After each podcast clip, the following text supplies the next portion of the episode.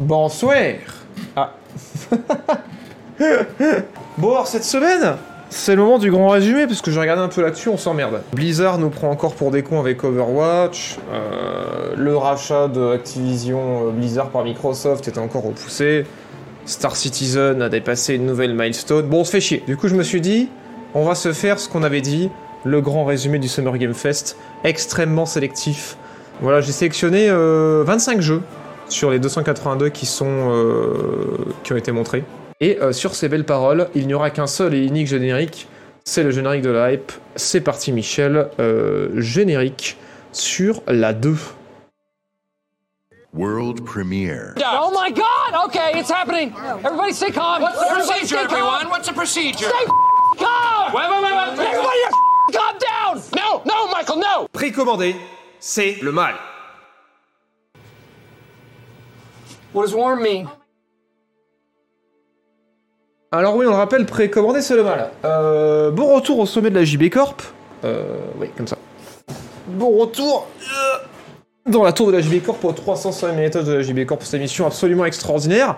On le rappelle, comme pendant le Summer Game Fest, disponible en description ou point d'exclamation, jeu avec AX 2023 dans le chat, vous avez accès à cet incroyable Excel qui est toujours disponible. Euh, voilà, voilà, vraiment un Excel, mais d'une qualité extraordinaire. Mais qui a fait ça? Qui a rempli cet Excel? Vraiment incroyable euh, Où en fait on avait euh, résumé du coup tous les toutes les conférences, voilà ma sélection de une sélection de jeux que j'avais fait dans cet Excel. Alors c'est pas complet, c'est en gros ce que je jugeais digne d'intérêt, original ou intéressant que j'ai mis dans cette liste là. On va pas parler de tout aujourd'hui parce que la liste est longue. Et elle est même pas complète, donc là vous avez un deuxième onglet en haut. Si vous cliquez sur liste complète, là il y a vraiment tous les jeux qui ont été montrés à toutes les conférences, alors que dans le premier onglet, vous avez seulement une sélection de jeux que j'ai fait, et euh, leur date de sortie, le studio qui les fait, le nom du jeu, sur quelle plateforme ça va sortir, et une petite description rédigée par mes soins. Et aujourd'hui, euh, dans cette grande liste, je n'ai retenu que 25 jeux dont vous en parlé dans cette émission pour faire un grand résumé, pour ceux qui n'avaient pas le time de se taper des dizaines, voire des vingtaines d'heures de conférences en ma compagnie. Et, euh, du coup voilà, on va s'arrêter là-dessus euh, aujourd'hui. Et on va commencer, comme je le dis dans l'ordre, par la cérémonie du Summer Game Fest et à savoir euh, Prince of Persia The Lost Crown qui est du coup qui a ouvert la cérémonie du Summer Game Fest et que vous voyez actuellement à l'écran, qui est un Metroidvania à la Hollow Knight dans l'univers de Prince of Persia, fait par euh, Ubisoft Montpellier. Voilà, donc les développeurs de Soldats Inconnus et des euh, Rayman, voilà, voilà. Et, euh, incroyable mais vrai, euh, j'ai pu y jouer, voilà. Euh, j'ai été invité au studio euh, avant le Summer Game Fest. Je pouvais pas en parler avant qu'il soit montré euh, au Summer Game Fest. Je préparais une vidéo dessus. Et, euh, que dire à part que c'est pas mal. Voilà. Euh, moi j'ai kiffé. Je sais que je vais y jouer parce que euh, j'aime bien Metroidvania, j'aime bien l'univers de Prince of Persia. Et euh, j'avoue qu'au départ, quand j'ai vu l'annonce du jeu, parce que forcément comme vous, même si j'ai vu le truc bien longtemps avant le Summer Game Fest, j'ai vu la bande-annonce en mode euh, du gros rap, trop bien, vive la mif et tout, c'est génial. Bah j'étais pas méga chaud. Et puis surtout, je pensais que Prince of Persia reviendrait, je pense comme beaucoup de gens en 3D. Et euh, après avoir mis la main sur le jeu, euh, j'ai l'heureux plaisir de vous annoncer qu'en fait, bah, c'est pas mal. C'est pas mal du tout. Et que, euh, ouais, le gameplay en 2D ça marche bien. C'est un bon Metroidvania. Et, et j'aime bien le voilà l'aspect visuel du truc. Ça bouge bien, c'est joli. Euh, on s'y perd vraiment, autant que dans Hollow Knight et euh, tous les bons Metroidvania. J'ai pu y jouer pas mal d'heures, mais voilà, j'ai pas eu le jeu complet, donc peut-être qu'à la fin ça va être complètement éclaté. Hein, j'ai eu qu'une preview. Mais ouais, j'ai pu jouer pas mal d'heures sur quelques niveaux, j'ai pu tester des boss et tout. Et euh, je peux vous dire que ouais, il y a une grosse grosse vibe Hollow Knight. Euh, Il y a vraiment des contrôles, c'est les mêmes Hollow Knight et je pense que c'est fait exprès, genre interagir, c'est avec le joystick du haut. Euh, Qu'est-ce qu'il y avait d'autre? Oui, le dash, c'est avec la gâchette. Enfin bref, des, euh, des petits clins d'œil comme ça, mais surtout en termes de level design, c'est pas dégueulasse du tout. Et on sent vraiment que c'est les gens qui ont fait les Rayman derrière parce qu'au niveau de, des combats et surtout des platforming et des puzzles, c'est hyper inventif, hyper ingénieux. Ça bouge super bien, il y a plein de phases qui étaient hyper originales. Et le seul truc que je dirais, c'est bonne chance Ubisoft. parce que euh, c'est vrai que je sais pas euh, si euh, ça va donner à beaucoup de gens envie de, jouer au jeu, mais en tout cas, le jeu est plus plaisant en main qu'à regarder quoi. Donc moi j'avoue que ouais j'ai hâte qu'il sorte, il sorte début euh, 2024, le 14 janvier 2024 sur toutes les consoles. Et, euh, et, voilà, si vous aimez le Metroidvania, ça pourrait potentiellement vous intéresser. Après, euh, s'il y en a qui attendaient du Prince of Persia en 3D, je pense qu'ils vont être trop deg. Mais euh, ouais, moi j'ai bien kiffé ce retour au Prince of Persia en 2D. Et il y a vraiment une bonne vibe Prince of Persia aussi avec des pouvoirs de, de contrôle du temps et de l'espace. C'est assez cool pour faire des systèmes de combos, pour pour faire du parcours dans tous les sens, remonter le temps, revenir en arrière, se TP, faire des combos de ouf. Enfin, c'est vraiment cool. Il y a vraiment pas mal de trucs très très cool. Bon, j'en parlerai en détail dans une vidéo prochainement. Mais, euh, mais ouais, assez content. Donc voilà, ça c'était le truc qui avait ouvert, on va pas en parler pendant des heures parce qu'on a d'autres jeux à parler, mais ça c'est le truc qui avait ouvert du coup la cérémonie du Summer Game Fest. Euh, comment ce chat? Est-ce que vous, ça vous a chauffé déjà quand vous l'avez vu? Est-ce que vous êtes peut-être un peu plus chaud maintenant? Est-ce que vous n'êtes peut-être pas le public? Voilà, mais c'est vrai que ouais, moi je vois vraiment... Euh, je vois vraiment l'intérêt maintenant que j'y ai joué, mais avant je ne sais pas si ça m'aurait chauffé euh, sans l'avoir eu en main. Est-ce que c'est long? Alors les Metroidvania en général, ouais, ça peut être assez long. Là, je ne sais pas quelle va être la durée de vie du jeu, mais, euh, voilà. Pamaka mais pourtant très envie de tester, très joli et ça semble dynamique. Ouais, c'est assez réussi. Hein. Je pense que vraiment le jeu peut avoir un succès avec le bouche à oreille, mais en termes de com, euh, ça risque d'être compliqué. Ça risque d'être compliqué. Euh. C'est malin du coup d'avoir collé l'IP Prince of Persia dessus pour ben, intéresser les gens, mais c'est aussi risqué parce que du coup bah, il y avait des attentes autour de Prince of Persia. Mais en tout cas, ouais, l'IP est justifié parce que même si on joue pas le prince et que dans ce jeu-là, on doit sauver le prince, euh, il y a vraiment une vibe Prince of Persia, quoi. Dans les musiques, dans les environnements, dans les pouvoirs qu'on utilise, dans la façon dont ça se joue. C'est euh, assez réussi et le, pour moi, l'IP est justifié, mais, euh, mais on verra. Ubi est très cocorico cette année avec Prince of Persia et AC Mirage. Tout à fait, Scott, ouais. Tout à fait, puisque, ouais, AC Mirage, c'était Bordeaux, du coup, qui était au lead derrière. Voilà, donc Montpellier, c'est vraiment un truc qui est fait 100% à Montpellier. Mirage, il me semble que Bordeaux, ils ont eu le coup de main d'autres studios. Voilà, voilà.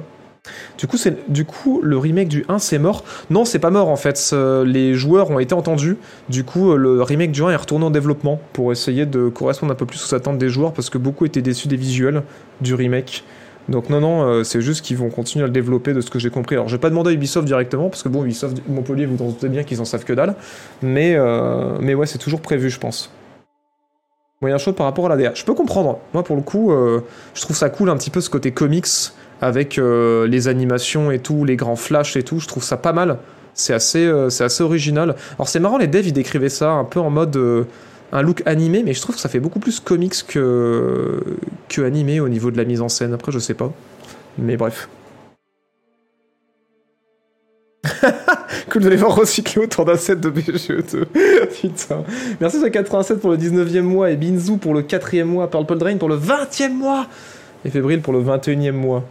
Voilà, voilà. Donc pour cette petite parenthèse, Prince of Persia The Lost Crown, ce sera pour l'année prochaine. Sinon, euh, autre chose cool parmi les jeux qui me hype le, plus, on va rester dans du euh, voilà, dans du pas mal non c'est français, puisque du coup on a revu des images de euh, Banisher euh, Ghost of New Eden, qui est le prochain jeu de Dontnod, les développeurs de Remember Me et de Life is Strange notamment, qui a l'air putain de trop bien, ça sort cette année, en fin d'année, euh, sur PC Next Gen, et on joue un chasseur de fantômes à une époque victorienne, et euh, qui est accompagné d'un fantôme pendant sa, traque quoi. Et c'est super beau ça a l'air très très cool. Je vais peut-être mettre un petit peu euh, exceptionnellement pour cette émission on peut peut-être se mettre plutôt du du son des jeux pendant que j'en parle. Vous allez me dire si ça passe ou pas. Euh, et si c'est trop fort ou si ça va ou si ça gêne ma voix si vous m'entendez pas bien à cause de ça. Je vous laisse me dire et il euh, y, a un gameplay qui a l'air d'être euh, assez proche en termes de, visuel et de façon dont ça joue. Après, je peux me tromper, de l'ombre du Mordor, puisque du coup, on a des combos et des pouvoirs spéciaux euh, offerts par le, le fantôme. en plus des pouvoirs classiques, et il y a un système de choix forcément là. Donc, puisqu'on rappelle qu'aussi Dontnod, c'est ce qui a fait Vampire aussi. Voilà, voilà. Et ça a l'air très cool, Banisher Ghost of New Eden. Donc, ça n'a pas été annoncé à ce 3, ça a été annoncé le 3 de l'année dernière. Mais ça me hype tellement que je me suis dit, allez, pour celui-là, je fais l'exception même si euh, voilà, il fait partie de ces jeux qui ont, dont on connaissait déjà l'existence, j'avais envie de reparler un petit peu, parce qu'il me hype pas mal. Voilà, voilà. Je sais pas si vous avez pu voir l'annonce et si ça vous chauffe ou pas euh, dans le chat. Les mecs ont dit animé sans deck. Ouais, ils ont dit ça, ouais, carrément. Est-ce qu'on va parler du Nintendo Direct qui s'est passé cet après-midi? Alors non, parce que du coup ça s'est passé à 16h, j'étais en train de préparer l'émission, donc j'ai pas pu le suivre, donc on en parlera la semaine prochaine. Les mouvements rappellent Go. God of War, eh bien peut-être, peut-être, peut-être. Mais en tout cas, ouais, j'aime bien la direction artistique. Je suis assez chaud de, voir ce genre de jeu avec une narration euh, assez chiadelle à Dontnod. Visuellement, c'est cool, mais c'est surtout le délire euh, chasseur de fantômes qui, euh, qui me chauffe bien. Le son est bien? Ok, cool. Ouais, Banisher, Judson, et même en édition, hein, ils éditent aussi Under the Wave. Donc ouais, donc Node, il, il carbure là en ce moment.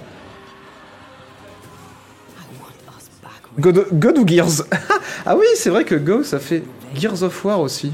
Putain, c'est vrai. Non, je pense qu'il disait God of War, à mon avis. Bon bah lâche et tout. euh. Ouais, ça a l'air cool. Hein. Ça a l'air assez cool.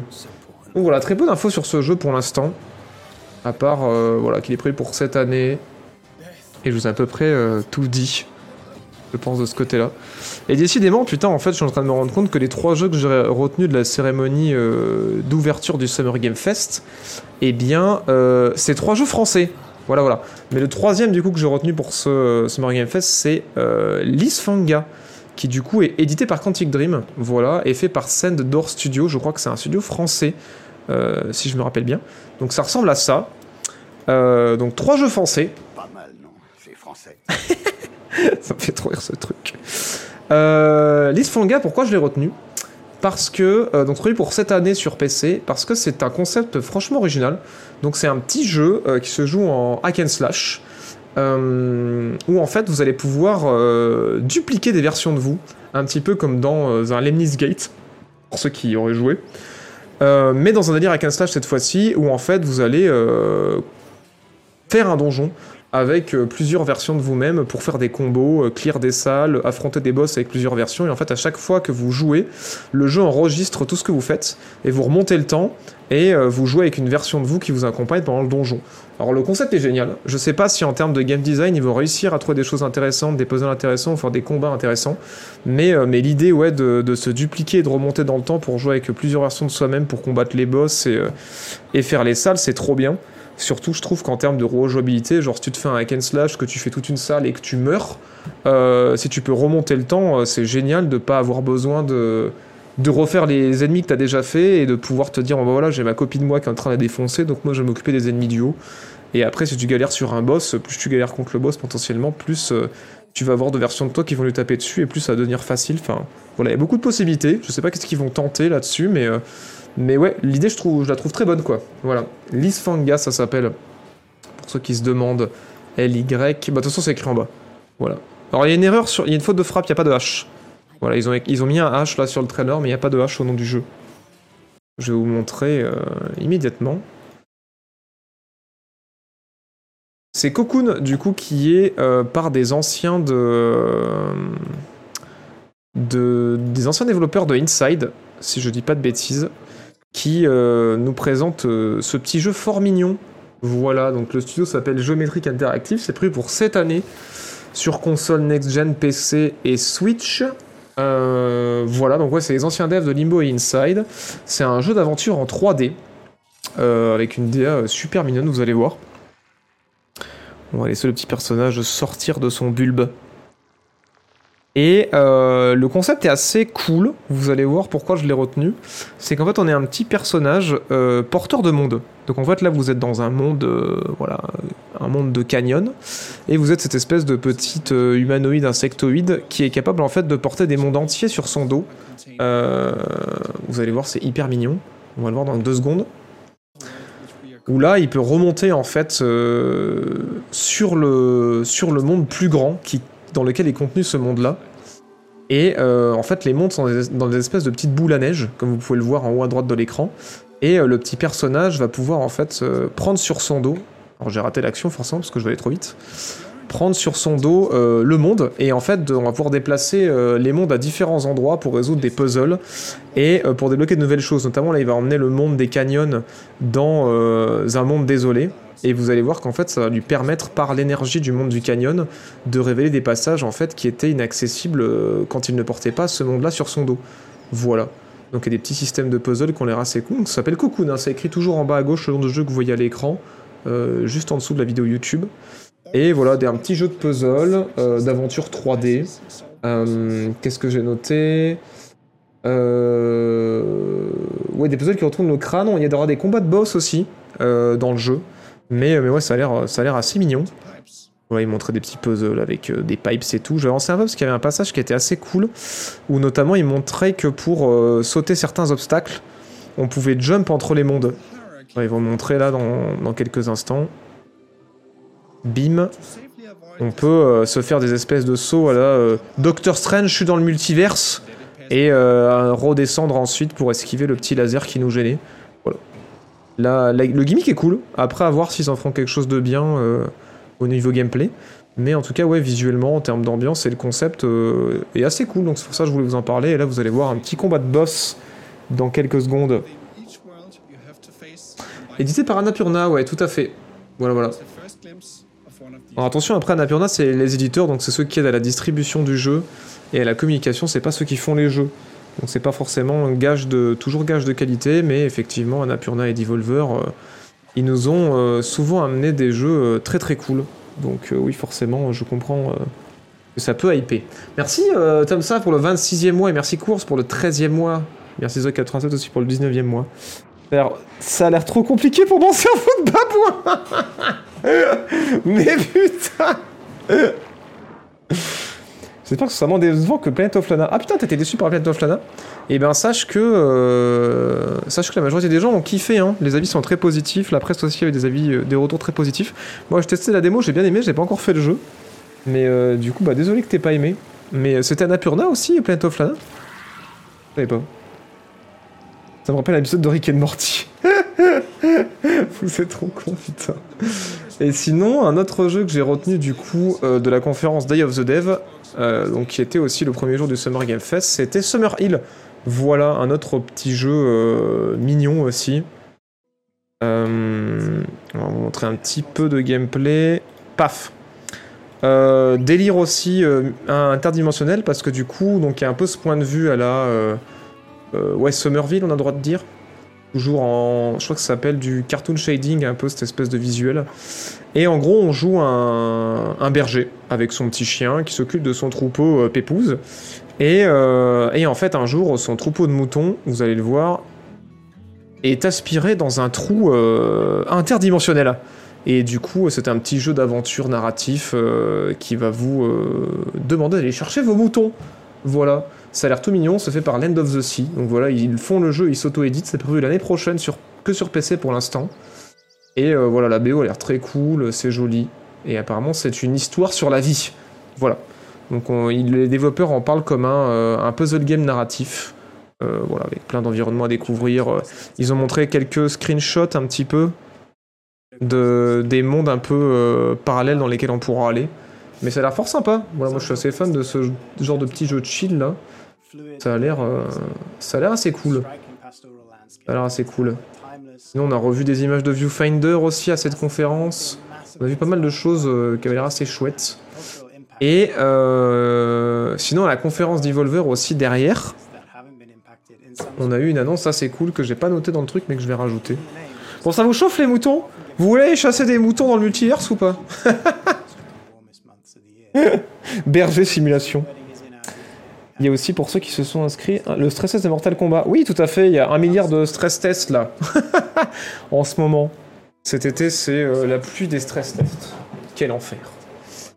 Sinon, incroyable, euh, le Future of Play. On a eu plein plein de jeux aussi, et euh, celui que j'ai décidé de retenir, c'était The Brew Baron, dont on a pas mal parlé pendant, pendant le festival. Je crois que c'est sur ce thriller-là qu'on va regarder. Ça va vous rappeler un petit peu euh, le film de Miyazaki, euh, comment il s'appelait euh, Porco Rosso. Parce que du coup, vous allez voilà, jouer un pilote d'hydravion dans un monde ouvert, je crois. Ouais, ça. Un monde ouvert avec des mécaniques de RPG. Ça a l'air assez mignon. Mais il y a un twist intéressant. C'est que c'est pas seulement un truc de Première Guerre mondiale où on personnalise son avion, son avion et son hydravion et on shoot des gens. Euh, puisque bien évidemment, il va y avoir des combats, il va y avoir des pirates de l'air qui vont vous attaquer, euh, des combats aériens, mais surtout, vous allez pouvoir survoler des zones à la recherche d'ingrédients parce qu'en fait, ça s'appelle euh, The Brew Baron parce que vous faites de l'alcool en fait. Et du coup, vous allez pouvoir bombarder et shooter des champs pour récolter des ressources. Tout en évitant les pirates et en fightant les pirates, comme vous allez voir dans quelques instants.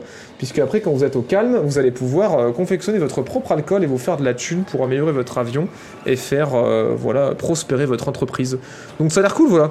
Ce mélange de dogfight euh, style se- de Seconde Guerre mondiale avec jeu de gestion de de, confection d'alcool, je trouve ça vraiment, vraiment, vraiment sympa. Bon, alors, apparemment, il avait été, on en avait parlé avant. Moi, j'étais passé complètement à côté de ce jeu-là. J'ai découvert euh, au Summer Game Fest de cette année. Mais, euh, mais ça a l'air très cool. Vous allez voir un peu le gameplay de, confection d'alcool. un Stardew dans les airs. Porco Rosso le jeu, non mais c'est trop ça. Mais le concept est très cool. Hein. Ça me rappelle Crimson Skies. Non mais carrément, moi aussi ça me rappelle complètement Crimson Skies. C'est complètement pompé sur Porco Rosso. non mais oui, carrément, ça fait un gros clin d'œil à cet univers-là et c'est pas con du tout. Euh, non, j'ai pas encore vu le Nintendo Direct parce que du coup je préparais l'émission pendant le direct, donc j'en parlerai la semaine prochaine. Est-ce que des infos sur The Alters ou pas du tout? Euh, non, on n'a pas eu d'infos malheureusement sur The Alters euh, à Summer Game Fest. D'ailleurs, n'hésitez pas, a des fois vous avez des questions euh, sur des jeux, euh, j'essaierai d'y répondre du mieux que je veux pendant que je vous présente mon top 25 des jeux de ce, de ce Summer Game Fest. J'essaierai d'y répondre euh, si je le peux. Voilà, voilà. Donc plutôt cool. Bon, après, il y avait- avait eu d'autres jeux aussi qui avaient l'air intéressants, mais en tout cas, c'est celui que j'ai retenu pour euh, cette conférence Future of Play. Sinon, avant qu'on attaque les plus grosses conférences, parce que forcément vous en doutez que qu'on va arriver vers euh, le Xbox Showcase, la conférence Ubisoft Capcom et le PC Gaming Show, ça va se muscler. J'avais retenu un autre petit jeu, cette fois-ci de la conférence Wholesome Direct, qui avait l'air cool, qui s'appelait euh, While the Thrones Hot, qui est euh, un petit jeu euh, en pixel art où on joue un alors super pixel art aussi où on joue un forgeron. Voilà à l'époque médiévale qui est prévu pour alors je l'ai pas dit mais The Blue Baron c'est prévu pour cette année pour l'instant uniquement sur PC et euh, Watch the Thrones Hot c'est fait par euh, Bon Time Games et édité par Humble, Games c'est prévu pour la fin de cette année sur toutes les consoles et en gros, c'est un petit jeu de forgeron, euh, d'exploration, euh, où on va pouvoir faire aussi des donjons. C'est Stardew chez les forgerons, voilà, ça a l'air trop bien. Mais oui, il y a un système de- d'exploration de, monde, on peut améliorer aussi sa forge, on peut aller dans les donjons pour récupérer, j'imagine, des ressources.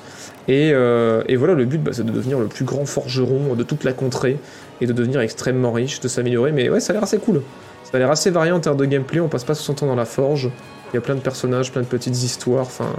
Ça a l'air très sympathique, voilà. Well the Trans Hot. J'ai mis quoi en description? Forgeron Simulator en pixel art avec du platforming et exploration. L'OST a l'air trop bien, j'ai mis. Voilà. Well the Trans Hot. Pardon, While the Irons Hot. Pardon, j'ai écrit While the Trans Hot dans le dans l'Excel et c'est While the Irons Hot, pardon. Merci de m'avoir rectifié. Et euh, du coup, il va falloir que je corrige l'Excel. Parce que dans l'Excel, il y a une faute de frappe. Oh, Il y a une rose. Ah oui, parce que bon, c'est un peu plus cohérent que. Pendant que le trône est chaud. Non. Pendant que le fer est chaud. Voilà. Well, the Iron's hot. Merci. Merci, merci de m'avoir rectifié. Est-ce qu'on a des infos sur le deuxième jeu de. Le deuxième jeu, Aiden Chronicles? Alors, je ne crois pas. Je ne crois pas. Est-ce qu'on commentera les jeux du NeoFest? Alors euh, non, pas pendant cette émission. On fait un grand résumé du Summer Game Fest pendant cette émission. Ouais, ça rappelle Moonlighters, effectivement, où on jouait un gérant d'un magasin. C'était pas mal, il y, a un, il y a un concept assez similaire, en effet. Merci Axel Pog pour le 27e mois, merci de ton soutien. Et merci Roganard pour le premier mois grâce à Argent de Jeff Bezos. Merci Jeff Jeff, euh, très heureux en régie de participer au financement de la chaîne. Et merci Cours, je crois que je t'ai pas remercié pour le 13e mois. Voilà, Wild Irons, Wild Irons Hot, qui est très très bien. J'étais énormément Arctic Awakening. Eh bien, on est deux. J'en ai pas reparlé dans cette émission parce que je me suis dit, je vous en ai déjà assez parlé d'Arctic Awakening, on en a beaucoup parlé l'année dernière. Mais, euh, mais ouais. Mais il a l'air cool, hein. Il a l'air cool. Euh, si vous aimez les jeux d'infiltration, au euh, futur Game Show, on a vu Steel Seed, euh, voilà, qui est un jeu, euh, un double A, et qui avait l'air pas mal. Donc c'est un jeu indé, prévu pour l'année prochaine, on n'a pas encore de, date annoncée pour le moment, c'est par donc Storm in Teacup, j'avance un peu. Ça se passe dans le futur, voilà un futur technologique et post-apocalyptique, euh, où en fait on joue cette, ce personnage qui, je ne sais pas si c'est une, une, une femme euh, très augmentée cinématiquement ou simplement une machine, qui est accompagnée par un petit drone. Et euh, c'est un pur jeu d'infiltration qui a l'air très très cool. Et euh, on est accompagné du coup d'un drone qui va nous permettre de scanner les environnements. Il y a des phases de platforming, euh, comme vous le voyez actuellement à l'écran, à la Assassin's Creed et la Splinter Cell. Euh, tout ce genre de jeux, vous allez voir que c'est des vagues que vous allez retrouver. Il y a l'air quand même d'avoir un côté assez épique et spectaculaire au niveau des environnements et de la mise en scène. Et vous allez voir que ça va faire penser à pas mal de, mécaniques d'infiltration qu'on a dans d'autres jeux, comme par exemple là, vous allez reconnaître la majorité des mécaniques qu'on voit dans beaucoup de jeux, Ubisoft notamment, avec, je pense à Wildlands par exemple avec la possibilité de scanner les environnements, de scanner les ennemis. Il y a aussi des puzzles environnementaux à, où on demande aux robots d'interagir avec certains environnements pendant qu'on escalade, c'est assez cool. Et, euh, et voilà, c'est très axé infiltration. Par contre, le design a l'air assez bien pensé bien foutu. Parce qu'il y a un système de combat, vous allez le voir un petit peu après, qui a l'air d'être assez poussé. Euh, qui fait un peu genre euh, viteuf, hein, mais vraiment viteuf, qui fait un peu genre Dark Souls, genre des combats lents et assez punitifs, parce que le jeu est designé pour vous donner envie de rester euh, dans l'infiltration. Mais si vous voulez aller euh, fighter un peu, il y a la possibilité de, faire des combats, mais ils sont assez durs pour vous pousser vraiment à, euh, à rester dans les phases d'infiltration, puisque le jeu a été designé pour ça. Mais je trouve que déjà en termes de game design, il y a pas mal de choses différentes, pas mal de gameplay différents, et surtout ça a l'air d'être intelligent, parce que le fait de rendre les combats assez durs mais techniques, ça, garde le jeu intéressant et c'est pas bêtement punitif. Mais, mais ça permet à ceux qui en ont marre des fois de l'infiltration de se lancer dans quelques combats. Enfin, je trouve le, je trouve qu'il y a plein plein de bonnes idées dans ce jeu-là, c'est pour ça que je vous en parlais. Du coup, ça s'appelle Steel Seed. Et euh, comme je le disais, c'est prévu pour l'année prochaine. Voilà, voilà. Petit jeu indé qui a l'air assez cool. Il y a une démo apparemment, et ben voilà, je la prends, il y a une démo apparemment qui est disponible. À quand la prochaine vidéo? Très bientôt. Elle est en Final Cut, la prochaine vidéo actuellement là. Je suis en train de rajouter les musiques et de faire les dernières retouches. Bonjour, bienvenue, Edge du futur. Alors c'est pas dans ce délire de l'infiltration là, hein, c'est vraiment plus dans un délire infiltration à la Splinter Cell, Assassin's Creed, ce genre de truc quoi. Gollum mais en bien. mais ouais, ça a l'air cool. Hein. Ça a l'air cool. Ah, je parlais de Wild the Iron's Hot. Ok, pardon. Je croyais que tu parlais de ce jeu là. Donc voilà, si ça vous chauffe, euh, ça s'appelle euh, Steel Seed. N'hésitez pas à garder un œil dessus, à l'ajouter à votre... Tous les jeux dont je parle, je crois qu'ils ont une page Steam. Donc n'hésitez pas à l'ajouter à vo- à votre liste de souhaits si vous voulez les, surveiller. Et du coup, ça on l'avait aperçu euh, au Future Game Show. Et autre jeu, alors là on va revenir sur des jeux français aussi, qui avaient l'air euh, très très cool. Euh, on va pas commenter dans les jeux du, euh, du NeoFest cette semaine.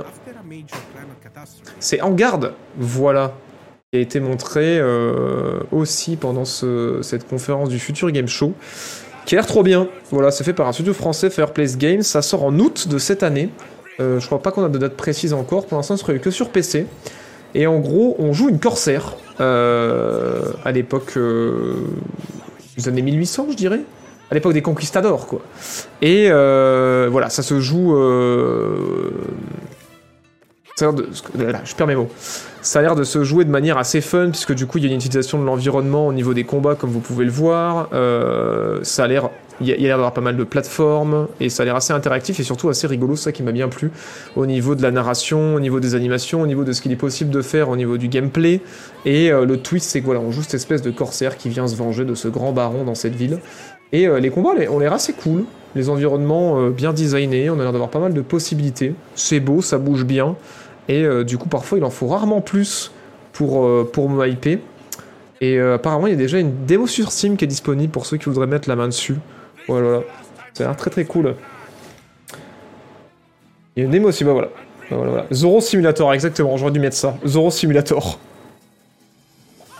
Ah, D'abord, mais j'ai deux fous entre Battlefield 5 et Battlefield 2042, tu me conseilles quoi? Ben, moi, Battlefield 2042, ça fait un moment que j'ai arrêté, je suis pas y retourné voir ce que ça donnait depuis les, euh, les patchs, donc moi je te dirais le 5, mais après, je suis pas forcément du coup euh, la bonne personne à qui demander. Je vais de la démo, c'est dans la wishlist, et bah trop bien, trop bien, trop bien. Ils sont Montpelliérains pour être exact, trop bien. Et ben voilà, ils pourront aller boire des coups avec les devs de Prince of Persia. Le vrai en bien, c'est Styx, tout à fait. J'ai montré où ce jeu, j'ai loupé les cons, j'étais en opération en Guyane, j'ai tout loupé. Alors du coup, on a euh, suivi le Summer Game Fest de cette année, en direct sur Twitch, tu veux voir les rediffusions. Et ce jeu-là a été montré au Future Game Show. Voilà, il y a plein de conférences. Là, on vient de parler de la cérémonie d'ouverture, on a parlé de la conférence Day of the Dev, de la conférence Future of Play, de la conférence Wholesome Direct. Et là, on est sur la conférence Future Game Show. Voilà, voilà. Pourquoi il y a des faux gens derrière? Mais c'est pas des faux gens derrière, c'est Jean-Michel qui est en train de préparer l'émission actuellement. euh. Il bosse sur l'émission la semaine prochaine déjà. Parce que je suis dans la tour de la JB Corp en, plein, en plein centre de Paris, 300 e étage, en face de la tour Eiffel. Et celle-ci. Tu pressentes là, je vais faire que des démos. Ah, je pressens que je vais faire que des démos. tu m'étonnes, tu m'étonnes, tu m'étonnes. Et oui, d'ailleurs, si ça vous intéresse, pour une exclamation dans le chat, euh, jeu 2023 avec un X. Le- L'Excel est toujours dispo et le restera euh, éternellement pour voir euh, tous les jeux qui ont retenu mon attention durant ce Summer Game Fest. J'ai fait une sélection de ces 25 jeux qui sont dans cette liste. Je sais plus combien on avait retenu de jeux. Je crois qu'il y avait une centaine de jeux que j'avais retenus par rapport aux 282 qui ont été annoncés. Euh, avec euh, les dates de sortie, euh, les plateformes, une petite description à chaque fois. Dans cette liste-là qu'on avait fait ensemble, j'en ai retenu 25 pour cette émission. Mais si vous en voulez plus, il y a cette liste. Et si vraiment vous voulez savoir absolument tout ce qui a été montré, vous la liste des, des 282 jeux. En haut, vous cliquez euh, sur euh, liste complète, là où il y a ma souris, en haut à droite, en haut à gauche, pardon. Et vous avez la liste complète des 282 jeux qui ont été montrés pendant le Summer Game Fest, qu'on avait rempli ensemble. euh, Voilà. C'est disponible en tapant point d'exclamation jeu 2023 dans le chat, sinon en description si vous nous écoutez sur Spotify ou sur YouTube sur ma chaîne secondaire Jean-Baptiste Play. Vincent joue à Call of Quinbef avec 2042. Et ben voilà, lançons le débat. non mais jeu 2023 avec un X à jeu, putain. J'en peux plus. Sinon, en Future Game Show, il y avait euh, deux autres jeux euh, qui ont retenu mon attention. Un qui a l'air trop bien, c'est euh, The Precinct, qui est un GTA, mais comme GTA 1 ou GTA 2, c'est-à-dire un GTA vu du dessus, euh, avant que ça devienne en 3D avec GTA 3. Mais plot twist, euh, vous ne jouez pas un bandit ou un malfrat, vous jouez la police. Voilà. Ça s'appelle The Precinct, ça a l'air trop trop bien. Ça se passe dans les années 80, euh, et voilà, on va pouvoir faire des arrestations, des courses-poursuites, des fusillades, remplir plein de paperasses. et ça a l'air très cool, voilà. The Precinct qui a été montré du coup à ce, ce Summer Game Fest, c'est prévu pour l'année prochaine malheureusement, et c'est fait par euh, Fallen Tree Games. Voilà, voilà. The Precinct a ajouté euh, à vos listes de souhaits et c'est prévu sur PC, PS5 et Xbox Series X et euh, ça a l'air trop bien. Ça a l'air vraiment, vraiment trop trop cool quoi.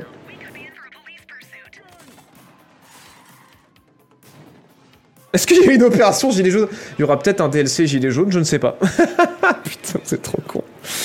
Et Sleeping Dogs, quand j'étais à Like, on jouait un policier, excellent jeu. Mais Sleeping Dogs, on joue pas un policier. Ah oui, oui, oui, si, oui. Oui, c'est vrai que tu jouais un policier infiltré. Mais au final, tu, jouais pas, tu finissais par jouer avec les bandits, donc bon, tu jouais pas vraiment euh, la vraie, vraie police. Mais oui, c'est vrai. C'est vrai, c'est vrai qu'on était un flic infiltré dans Sleeping Dogs, j'avais oublié. En fait, on découpe tellement de gens au couteau et on les envoie tellement dans des broyeuses que j'avais oublié qu'en fait, on travaillait pour les forces de l'ordre. ah, de pouvoir jouer RP et, ah, et arrêter à vu tous les mecs qui précommandent. Mais putain. Ouais, j'étais like à l'ancienne, ça a l'air cool. Hein. Mais non, pas PS5 only. Arrêtez Arrêtez de vous faire avoir Putain de merde Ça y est, je reviens de vacances et déjà je m'énerve. Arrêtez de vous faire avoir C'est la chaîne, c'est la, la, la chaîne de PlayStation. Ils vous prennent pour des cons. Ils vous prennent pour des cons, c'est leur chaîne à eux, donc forcément ils virent toutes les autres consoles et en vous en croire que c'est une exclue, mais pas du tout Faites une recherche Google, The Precinct, c'est sur PC, PS5 et Xbox Series. On est sur la chaîne de PlayStation, donc forcément qu'ils vont faire genre que c'est une exclue. Mais ça c'est du gros mytho, et Xbox ils font pareil, donc attention, quand vous voyez euh, une plateforme à la fin d'une vidéo, vérifiez sur quelle chaîne vous êtes. Parce que si vous êtes chez Xbox, ils vont vous dire Ah, c'est prévu que sur Xbox. Et si vous êtes sur PlayStation, ils vont vous dire Ah, c'est prévu que sur PlayStation. Alors que pas du tout. Donc attention, attention. Pitié, me tapez pas. Pardon. Ah, voilà, on est sur The Precinct, donc forcément on est sur la matraque, mais bon. mais ouais, ça a l'air cool. hein. Ça a l'air cool. Y a pas sur Rollgen Non, malheureusement pour l'instant c'est annoncé que sur euh, PS5 et Xbox Series, voilà. Après peut-être que euh, ils diront non finalement c'est aussi compatible PS4, je ne sais pas, mais pour l'instant c'est ce qui a été annoncé quoi. Voilà voilà pour ce euh, Precinct. Et sinon, le moment où vous allez faire des cauchemars. Dernier jeu que j'ai retenu de cette conférence Future Game Show, c'est The Spirit of the Samurai. Pourquoi vous allez faire des cauchemars? Parce que la direction artistique est cauchemardesque, tout simplement. Qu'est-ce que c'est?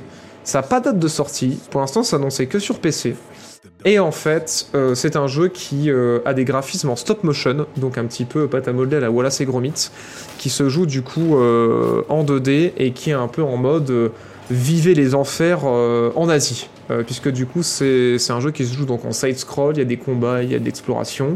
Vous allez jouer un esprit qui va incarner trois personnages différents, un samouraï, un fantôme et un chat et euh, qui vont devoir repousser euh, les forces du mal euh, qui se sont enfuies voilà, du royaume des enfers.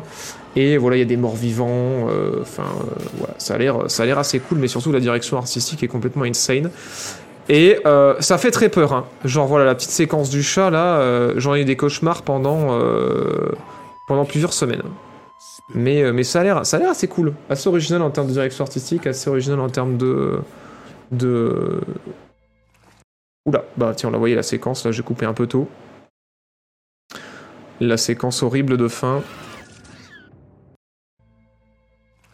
Et c'est prévu du coup pour l'instant que sur PC. Voilà, on est content de jouer un petit chat et, euh, de voir des horreurs nous rechercher dans les décombres. Mais, euh, mais ouais, ça a l'air cool. Hein. The Spirit of the Samurai du coup. Une version artistique assez cool. Euh, et puis du coup d'avoir un petit peu, comment on dit, le, la mythologie... euh, on a le droit de dire ça? Mythologie japonaise? Voilà, voilà. Et qu'est-ce que sinon comme autre information euh, Ah oui, en fait, on, incarne Kitsune apparemment, je crois, qui est l'esprit du coup qui va posséder le samouraï, euh, le fantôme du ninja et le petit chat dans cette, grande épopée. Elle a bien mais spécial. Tout à fait. Après, moi, j'ai retenu les trucs qui me, chauffaient parce que je les trouvais assez différents, original et euh, qui est quelque chose de particulier, quoi. Fait penser à Little Nightmare, c'est vrai. Est-ce que tu vas essayer Alien Dark Descent? Euh, Ouais, alors j'en ai pas parlé pendant cette émission, on en parlera la semaine prochaine. Mais apparemment c'est cool, mais il y a quelques bugs, du coup je pense que je vais attendre un peu les patchs. Mais ouais, je suis assez chaud, ouais. Ouais, voilà. Le logo Atari à la fin, effectivement, ça fait peur. Ouais, la DA est ouf. hein. La DA est ouf. Samurai X Alien. Euh, c'est tout pour cette conférence Future Game Show. Du coup, nous allons passer maintenant au résumé euh, de la conférence Xbox. Et il y a à dire, il y a à dire, puisque euh, on a pu voir le nouveau jeu des développeurs de Spiritfarer. Euh, pour ceux qui se rappellent, c'était ce jeu tout mignon de, passeur d'âme. Euh, je pense que ça vous interpeller tout de suite parce que les visuels ressemblent beaucoup à ce jeu-là. Et alors là, vous n'êtes pas prêts. Ça s'appelle 33 Immortals parce qu'en fait, c'est un roguelike à la Hades où on peut jouer à 33. on peut jouer à 33 joueurs en coop. euh, dans ouais, un roguelike à la Hades, donc un genre de roguelike euh, hack and slash vu du dessus, euh, dans un monde un petit peu aussi mythologique. Et c'est un délire. Alors c'est un sacré parti pris hein, de balancer un roguelike où on pourra jouer à 33. Mais, euh, mais ouais, si vous aimez les, euh, les trucs euh, hautement coopératifs et que vous aimez bien les roguelikes, je pense que vous allez kiffer. Donc c'est par Thunder Lotus, encore une fois, développeur de Spiritfarer. Et, euh, et voilà, la promesse a l'air assez cool. À voir comment ça se jouera. Et ici, ici, c'est cool, mais ouais, 33 en coop, ouais. C'est vrai qu'on peut balancer un petit. 33 joueurs en coop. Voilà, voilà. Bonsoir Bold Bienvenue, merci pour ton 14e mois, merci Frigand aussi pour le 4e mois, Lord Carterf 451 pour le 4e mois aussi, Axel Pog pour le 27e mois. Merci beaucoup de votre soutien, Tom Saff pour le 26e mois, encore une fois, merci. C'est jusqu'à 33, obligatoire 33. C'est jusqu'à 33. Comme vous l'avez vu, il y a des fois il est tout seul, des fois il est à 3, des fois ils sont 4, et là des fois ils sont 33. Voilà, voilà. Et c'est assez cool, on a vu euh, notre bon ami euh, Phil Spencer, le CEO de Xbox, euh, jouer au jeu après les cérémonies du Summer Game Fest. Et, euh, et c'est assez bien foutu parce qu'en fait, quand on est 33, on spawn pas tous au même endroit, vous spawnez avec vos groupes en fait. Et après, on se rejoint sur la map euh, potentiellement à l'endroit du boss. Ça a l'air assez cool. Et du coup, c'est prévu sur euh, PC, Xbox et Day One dans le Game Pass. Donc, du coup, hyper malin pour jouer à 33 quand c'est Day One dans le Game Pass. Vous vous en doutez. Et voilà, qu'est-ce que j'ai noté d'autre sinon? Les musiques sont cool. Et on affronte la colère des dieux, j'ai marqué. Être illisible à 33. Bah franchement, je pense que c'est pour ça qu'ils ont split en fait. Quand tu spawns, que t'es séparé dans des petits groupes. Mais je pense qu'après, ouais, quand t'es sur les combats de boss, ça va être stylé. Mais ouais, il va y avoir une vibe wow en mode euh, tout le monde caste son truc, tu vois plus grand chose, t'essaies de heal tes potes et tu, pri- et tu pries. Tu pries tous les dieux anciens. Modulaire donc supposément? Tu veux dire quoi par modulaire, euh, Keki Imagine les vocales avec tes potes à 33. Est-ce que vous, parlez avez parlé de cette histoire de BP sur des états obligés de monter un perso de sans profiter des items? Non, j'en ai pas parlé, je suis pas du tout au courant. Le jeu nul, il y aura 3 jours en simultané sur le même serveur. Bah vu qu'il a Day One dans le Game Pass, euh, je pense pas. Je pense pas euh, en vrai. Après, bon, on verra effectivement s'ils réussissent pas à convaincre, il va y avoir du monde au début, puis après il y aura un peu moins de gens. Mais, euh, mais ouais, franchement, un, roguelike à beaucoup, c'est vraiment, vraiment pas une mauvaise idée. hein. Déjà du mal à remplir une game de LoL, alors 33 amis Après, je pense qu'il y aura du matchmaking. hein.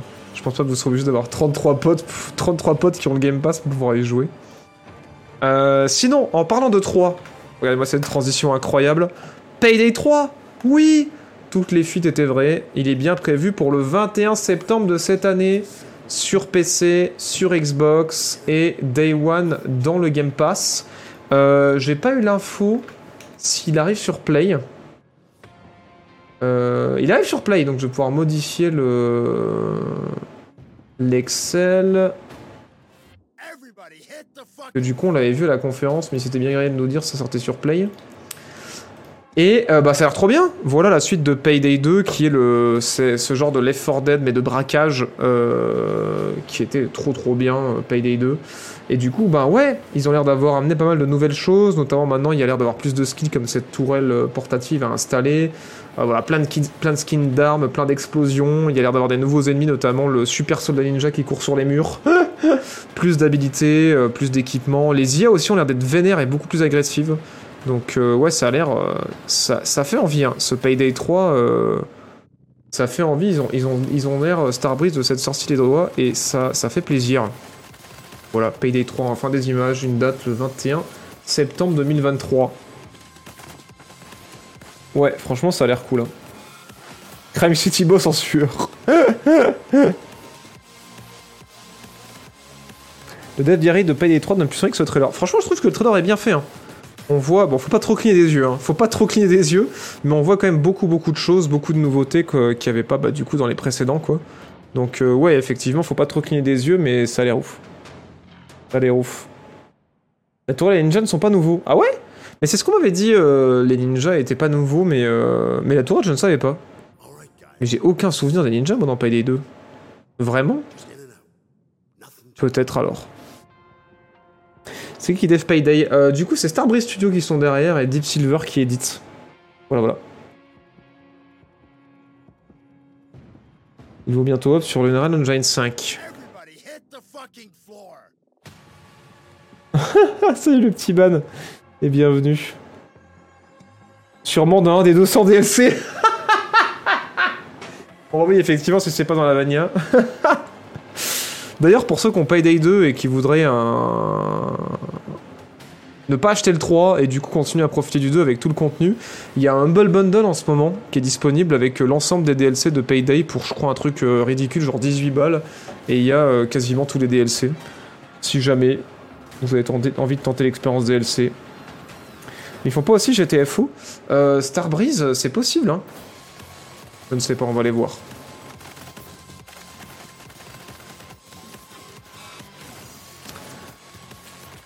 Video Games. Euh, non, c'est Ten Chambers du coup qui font euh, GTFO. Après, il y a peut-être des gens de Starbreeze qui bossent là-bas. hein. Mais en tout cas, non, c'est pas le studio qui font, euh, qui font GTFO. Et Payday 2 était aussi donné gratuitement sur Epic. Je sais pas s'il y est toujours. Je crois que c'était pas... la semaine passée ou cette semaine, je sais plus. Payday 2 a plus de DLC que tous les jeux EA de ces 5 dernières années. Mon dieu Fabio64, merci pour le 90e mois, putain. Merci Vol aussi pour le 14e mois, merci beaucoup de ton soutien. 90, putain. Je crois que c'est je crois, t'es le plus ancien. hein. Fabio. Je crois que t'as la plus, t'as le record de la plus longue run.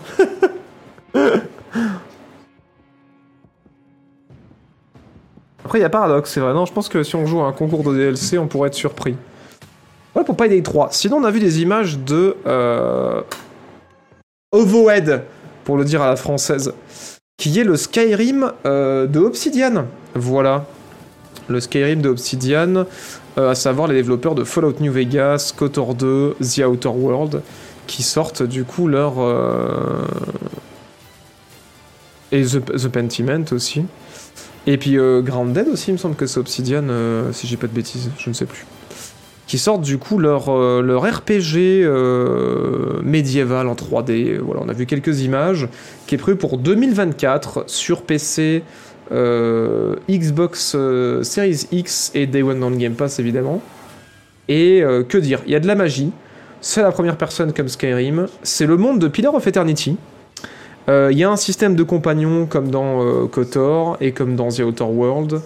Et euh, en termes de design de monde et d'expérience de jeu, on nous a dit de beaucoup s'attendre à ce qu'on a eu sur The Outer World et sur euh, KOTOR 2. Euh, à savoir voilà, des mondes interconnectés qu'on peut visiter, mais pas un full open world complet en mode des grandes zones ouvertes, des grandes régions à explorer. Et après, on fait un, un trajet que j'imagine à cheval pour aller dans une toute autre région. Un petit peu la The Witcher en vrai en termes de, de découpage de monde, j'ai l'impression. Il nous a dit ouais, de s'attendre à quelque chose de la taille et de la conception proche de KOTOR 2 et The Outer World sur ce jeu-là. Donc ça a l'air cool. Ça a l'air cool.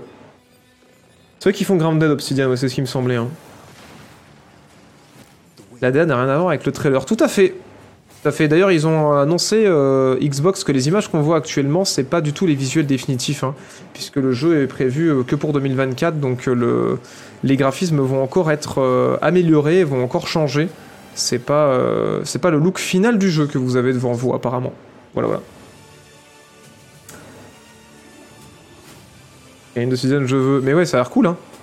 Ça a l'air, euh, ça a l'air assez cool. Moi, j'ai vraiment adoré les, les RPG d'Obsidian, donc je vous avoue que j'ai vraiment hâte. Après, je suis un peu moins euh, euh, Heroic Fantasy que, euh, que spatial, mais, euh, mais là pour Obsidian, bon, allez. on, bonsoir, on est en train de faire le grand résumé du, euh, du Summer Game Fest, vu que cette semaine, c'est pas passé grand chose dans l'actu. Donc, euh, donc voilà. Le trailer était tellement en interaction, je sais pas comment attendre. Bah normal, c'est un trailer, tu vois, faut que ça fasse boum boum boum. Tu vois Il va aussi durer 20 ans, lui, comme son aspiration euh, Non, je pense pas, parce que du coup, euh, Obsidian, ils ont tendance à- faire des RPG euh, plus condensés, avec moins de remplissage, et, euh, et du coup, faire des histoires ouais, un peu plus condensées. Ils avaient été critiqués là-dessus pour The Outer World. Moi, je trouvais que la durée de The Outer World, elle était bien. Mais, euh, mais non, faut pas s'entendre à un truc qui va durer un milliard d'heures. Non, non, ça va être quelque chose de, de condensé, de quali, on l'espère. Voilà, voilà. Ce Avowed. Bon, et là, vous vous en doutiez. Salut, écureuil. Merci pour ton message, c'est adorable. Vous vous en doutiez. Euh, The Outer on n'a pas de nouvelles par contre. Malheureusement. Pas pour le moment. Pas de gameplay encore. On va parler de Starfield. Voilà euh, l'immense Starfield. On a eu une présentation de euh, 45 minutes. C'était long. Mais c'était riche. Et du coup, j'ai une chier d'infos à vous donner sur euh, No Man's Skyrim, comme on l'appelle dans le milieu. comme je l'appelle dans le milieu. Donc c'est le prochain jeu de Bethesda qui sort le 6 septembre de cette année, qui est prévu sur PC et sur Xbox Series et qui sera Day One dans le Game Pass. Donc je vous explique et après vous me posez des questions s'il vous en reste.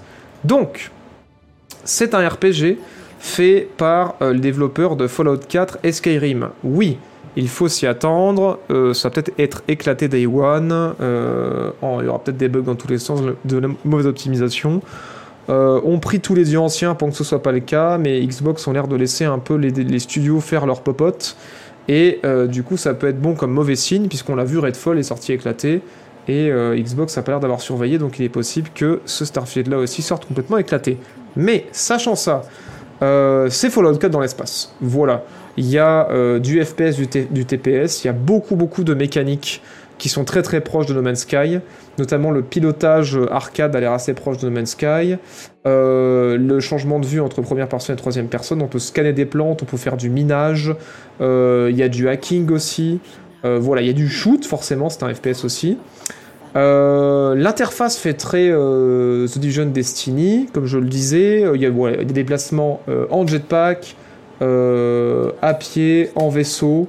On a revu des combats, on a revu du gameplay et les IA ont l'air pas ouf. Enfin, moi, c'est ma plus grosse inquiétude sur ce jeu-là. C'est ce qui va être optimisé, ce qui va être buggé, mais surtout, est-ce que les IA vont être améliorées Parce que plus on voit de gameplay, moi j'ai l'impression que les IA sont bonnes, elles ont l'air connes comme des huîtres. Et euh, excusez-nous pour les huîtres d'ailleurs, c'est un peu insultant pour les huîtres. Mais, euh, mais ouais, j'ai un peu de ce côté-là. Sinon, l'univers a l'air cool. Il y a des combats sans gravité qui ont l'air sympas. Euh, voilà, on peut faire son propre personnage avec un choix de background au niveau de la création du personnage, un peu comme dans Cyberpunk, des choix de traits, un petit peu comme dans The Outer World ou dans d'autres RPG. Il y a du craft au niveau des modes d'armes, il y a des skill trees un petit peu ben, à, la, Fallout qui, qui, qui marche avec un système de patch. Euh, Il y a de la construction de base comme dans No Man's Sky. Par contre, euh, twist assez cool. Pour ça, je pense qu'on va aller voir un petit peu euh,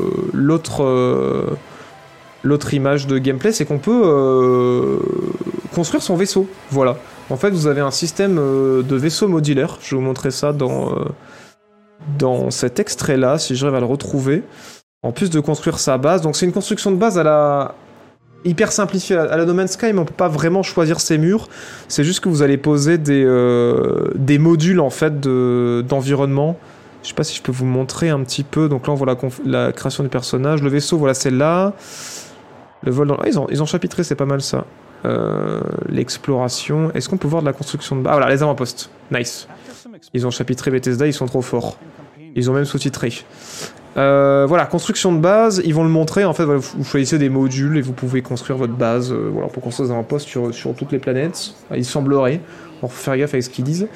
À quoi ça sert les avant-postes? Bah, Ça vous fait des petites bases pour chiller, mais aussi euh, il y a un système de recrutement de compagnons, en plus de la construction de base et de la, construction de vaisseaux, qui fait qu'en fait vous allez pouvoir assigner vos compagnons aux bases pour qu'ils puissent générer des ressources de manière passive, ou les assigner au vaisseau. Et c'est ça que je vais vous montrer tout de suite. C'est qu'en fait vous pouvez faire n'importe quel type de vaisseau pour correspondre à vos besoins et à votre aventure. Euh, voilà, vous allez voir le système de, construction de vaisseau qui est assez complet et assez cool pour vraiment faire euh, n'importe quel type de vaisseau. Ils ont montré des exemples de vaisseaux euh, complètement what the fuck, vous allez voir. Je crois que c'est là qu'ils montraient un petit montage des différents types de vaisseaux. Non, c'était avant, je ne sais plus. Enfin bref, ils montrent un petit peu tout ce qu'on peut faire avec. Et du coup, les compagnons pourront être assignés. En fait, les compagnons auront des passifs, ils auront des statistiques qui fait qu'en fonction d'où vous les assignez dans le vaisseau ou d'où vous les assignez sur vos avant-postes, voilà, des vaisseaux débiles comme celui-ci par exemple. Et, euh, et ou, si vous les emmenez en mission, ils auront des avantages euh, voilà, pour booster votre production, pour booster vos, vos combats spatiaux, pour booster euh, bah, peut-être vos dégâts euh, si vous êtes à pied. Il y a du pilotage de vaisseau, du coup, comme vous l'avez vu, qui est assez casual, faut pas s'attendre à un truc simulation euh, type Star Citizen. Mais euh, voilà, ça a l'air de bien bouger. On nous a encore annoncé qu'on pouvait se poser partout. Alors moi je sais plus quoi, euh, croire. Mais euh, voilà, apparemment il y a 100 systèmes solaires, on pourra se poser sur n'importe quelle planète. Est-ce que ça veut dire qu'on aura un univers euh, immensément grand mais immensément vide où il n'y a rien à foutre comme dans No Man's Sky?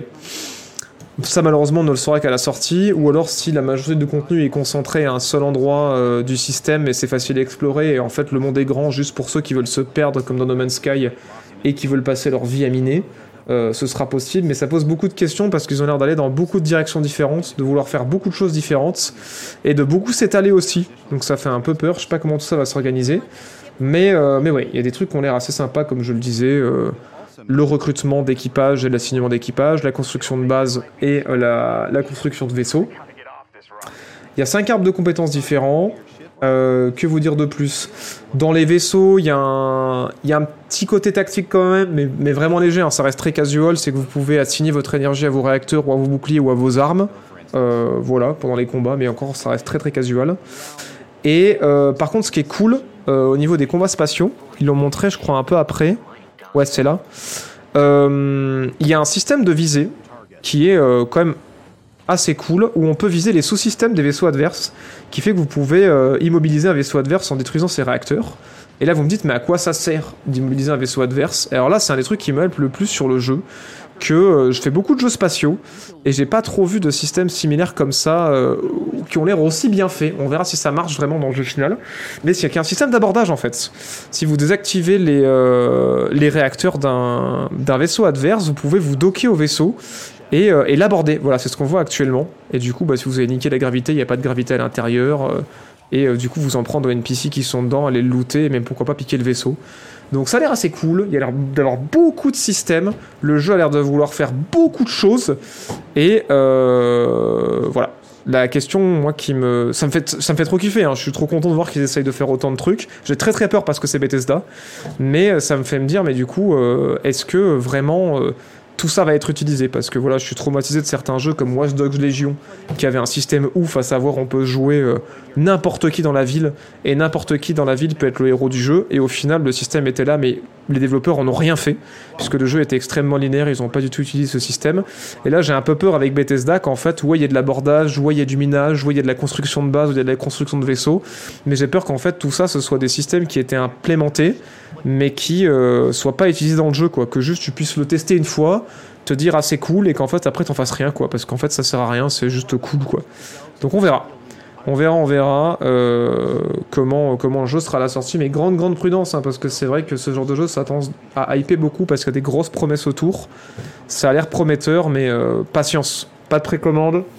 Attendez de voir les retours de la presse, attendez d'a- d'avoir les retours des influenceurs en qui vous avez confiance, attendez d'avoir les retours aussi des joueurs. Mais, euh, mais voilà, ça a l'air très cool.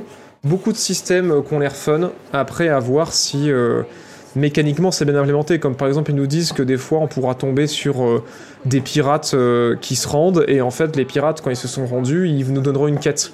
Mais du coup, comment ça se passe quoi? Est-ce que c'est des rencontres aléatoires? Est-ce que c'est un truc scripté? Enfin, on a, on a beaucoup de questions et très peu de réponses. Voilà, sur ce Starfield, mais. Ça a l'air très cool. Je pense vous donner un bon aperçu. Là, on vous parler un petit peu de toutes les phases de gameplay dont on a entendu parler pour l'instant. Mais ouais, ça a l'air assez complet. euh, en tout cas, en termes de bac à sable, en termes de tout ce qu'il est possible de faire en dehors de l'histoire, ça a l'air assez complet. Après, à voir s'il y aura un lien, quoi. C'est surtout ça qui m'inquiète. Euh, pas compris de délire sur le tas de sandwich. Ouais, c'est une développeuse qui disait Moi, ça me fait marrer d'aller braquer tous les vaisseaux, de leur piquer tous leurs sandwichs, de faire une pile de sandwichs dans mon vaisseau. Voilà, voilà. Tout simplement. Et c'est Day One dans le Game Pass, effectivement. Voilà, pour ne pas prendre de risque, vous pourrez l'essayer aussi dans le Game Pass avant de l'acheter si ça sort complètement éclaté. Alors, est-ce qu'il y a des questions par rapport à ça? Euh, Non, c'est pas multi, c'est uniquement solo. Vous avez parlé de la future augmentation des prix de la Xbox Series X et du Game Pass. Elle passe à 150, le Game Pass à 15, sauf dans certaines régions et sur PC. Euh, alors, j'ai pas euh, vu passer ça par rapport au Game Pass pour l'instant. La Xbox Series, on avait parlé dans les autres émissions qu'elle allait être augmentée. Il l'avait annoncé Xbox. Euh, par contre, il me semble que le Game Pass Ultimate, il est déjà à 14 balles depuis des plombes. Donc je sais pas si euh, il monte d'un euro. Mais effectivement, ouais, sur PC, ils avaient dit que le prix bougerait pas. Mais euh, effectivement, si la news est passée, j'ai raté. Ça peut me permettre peur d'une Cyberpunk. Mais en fait, il n'y a même pas peur d'une Cyberpunk. Il faut juste avoir peur d'une Fallout 4 ou d'une Fallout 76. C'est le même studio, en fait. Donc il y a 10 000 raisons d'avoir peur. Donc euh, ouais, ouais, carrément. Prudence, prudence sur la. Ça a l'air cool. Euh, ils ont l'air d'avoir eu des bonnes idées. Après, à voir s'ils ont réussi à lier tout ça, quoi. Ouais, c'est très très proche de No Man's Sky au niveau de pas mal de, systèmes de jeu, on est d'accord. On est assez d'accord. Même s'il y a des bugs, Osef, ce sera corrigé, le jeu a l'air juste incroyable, Gauthier à 100%. Euh, J'ai envie de dire... non. Euh, Il y a énormément de bugs qui, euh, sur Skyrim qui n'ont toujours pas été corrigés aujourd'hui, malgré les nombreuses éditions. Bethesda sont pas extrêmement connus pour patcher leur jeu, c'est plutôt la communauté qui répare leur jeu à base de mods, quoi.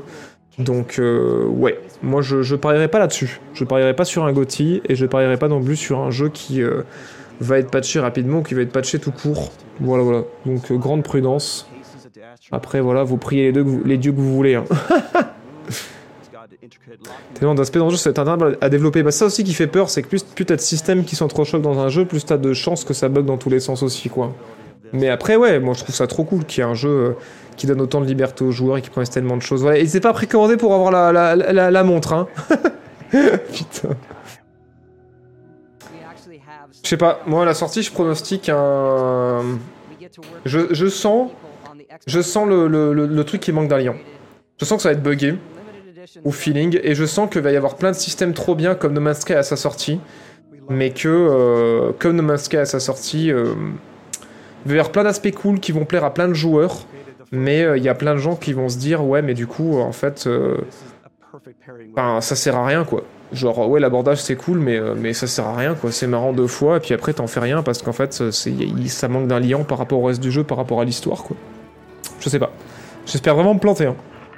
Mais ouais, j'avoue que je le sens un peu comme ça, mais c'est parce que ouais, j'étais là à la sortie de Fallout 76, j'étais là à la sortie de Fallout 4, j'étais là à la sortie de Skyrim, donc forcément au bout d'un moment, euh, bon, ça commence à rentrer quoi.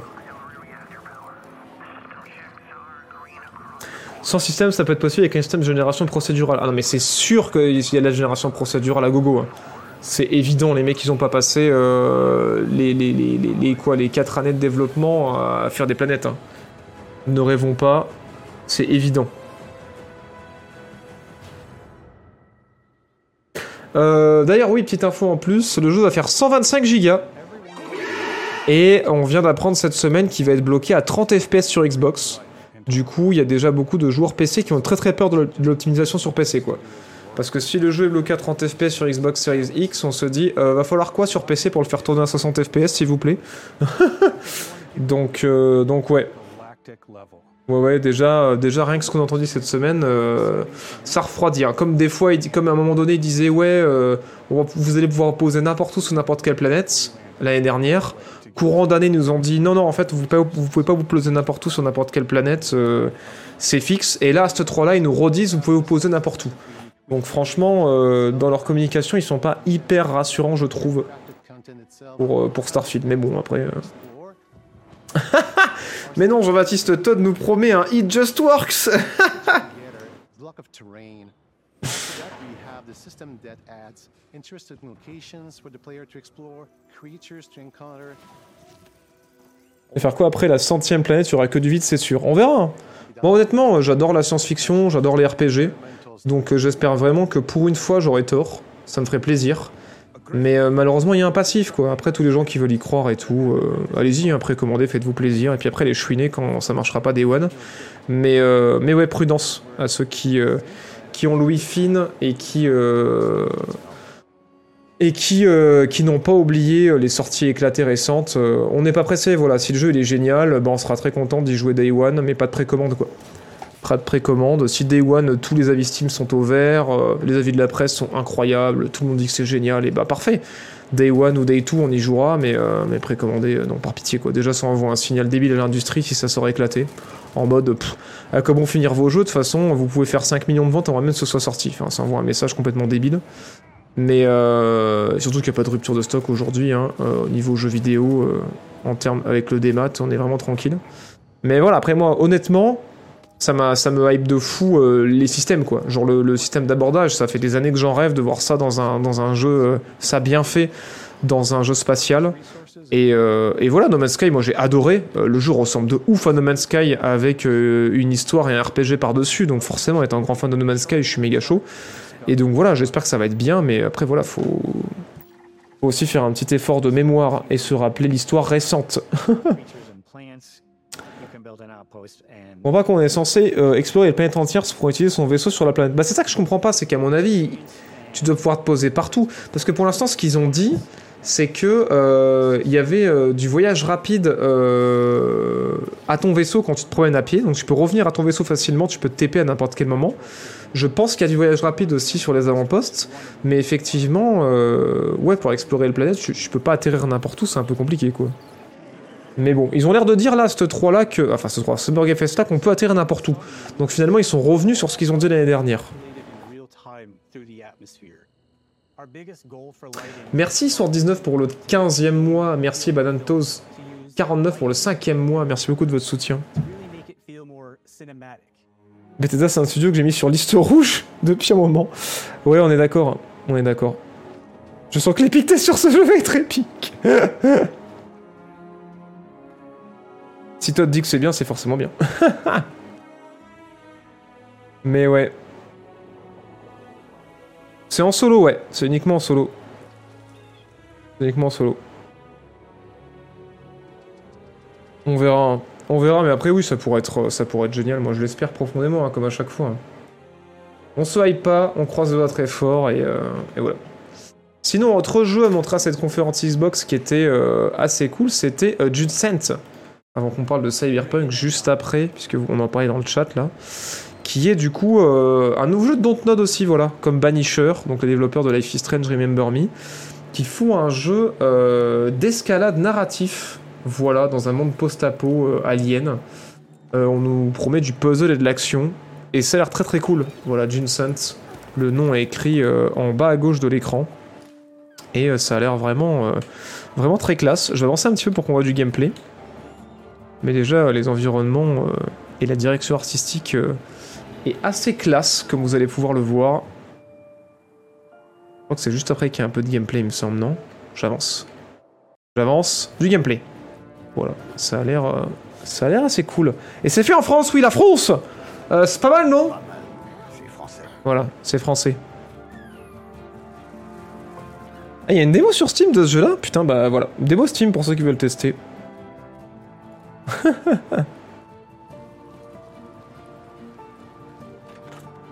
Jussant Ah ouais, c'est un mot français Je connais pas ce mot.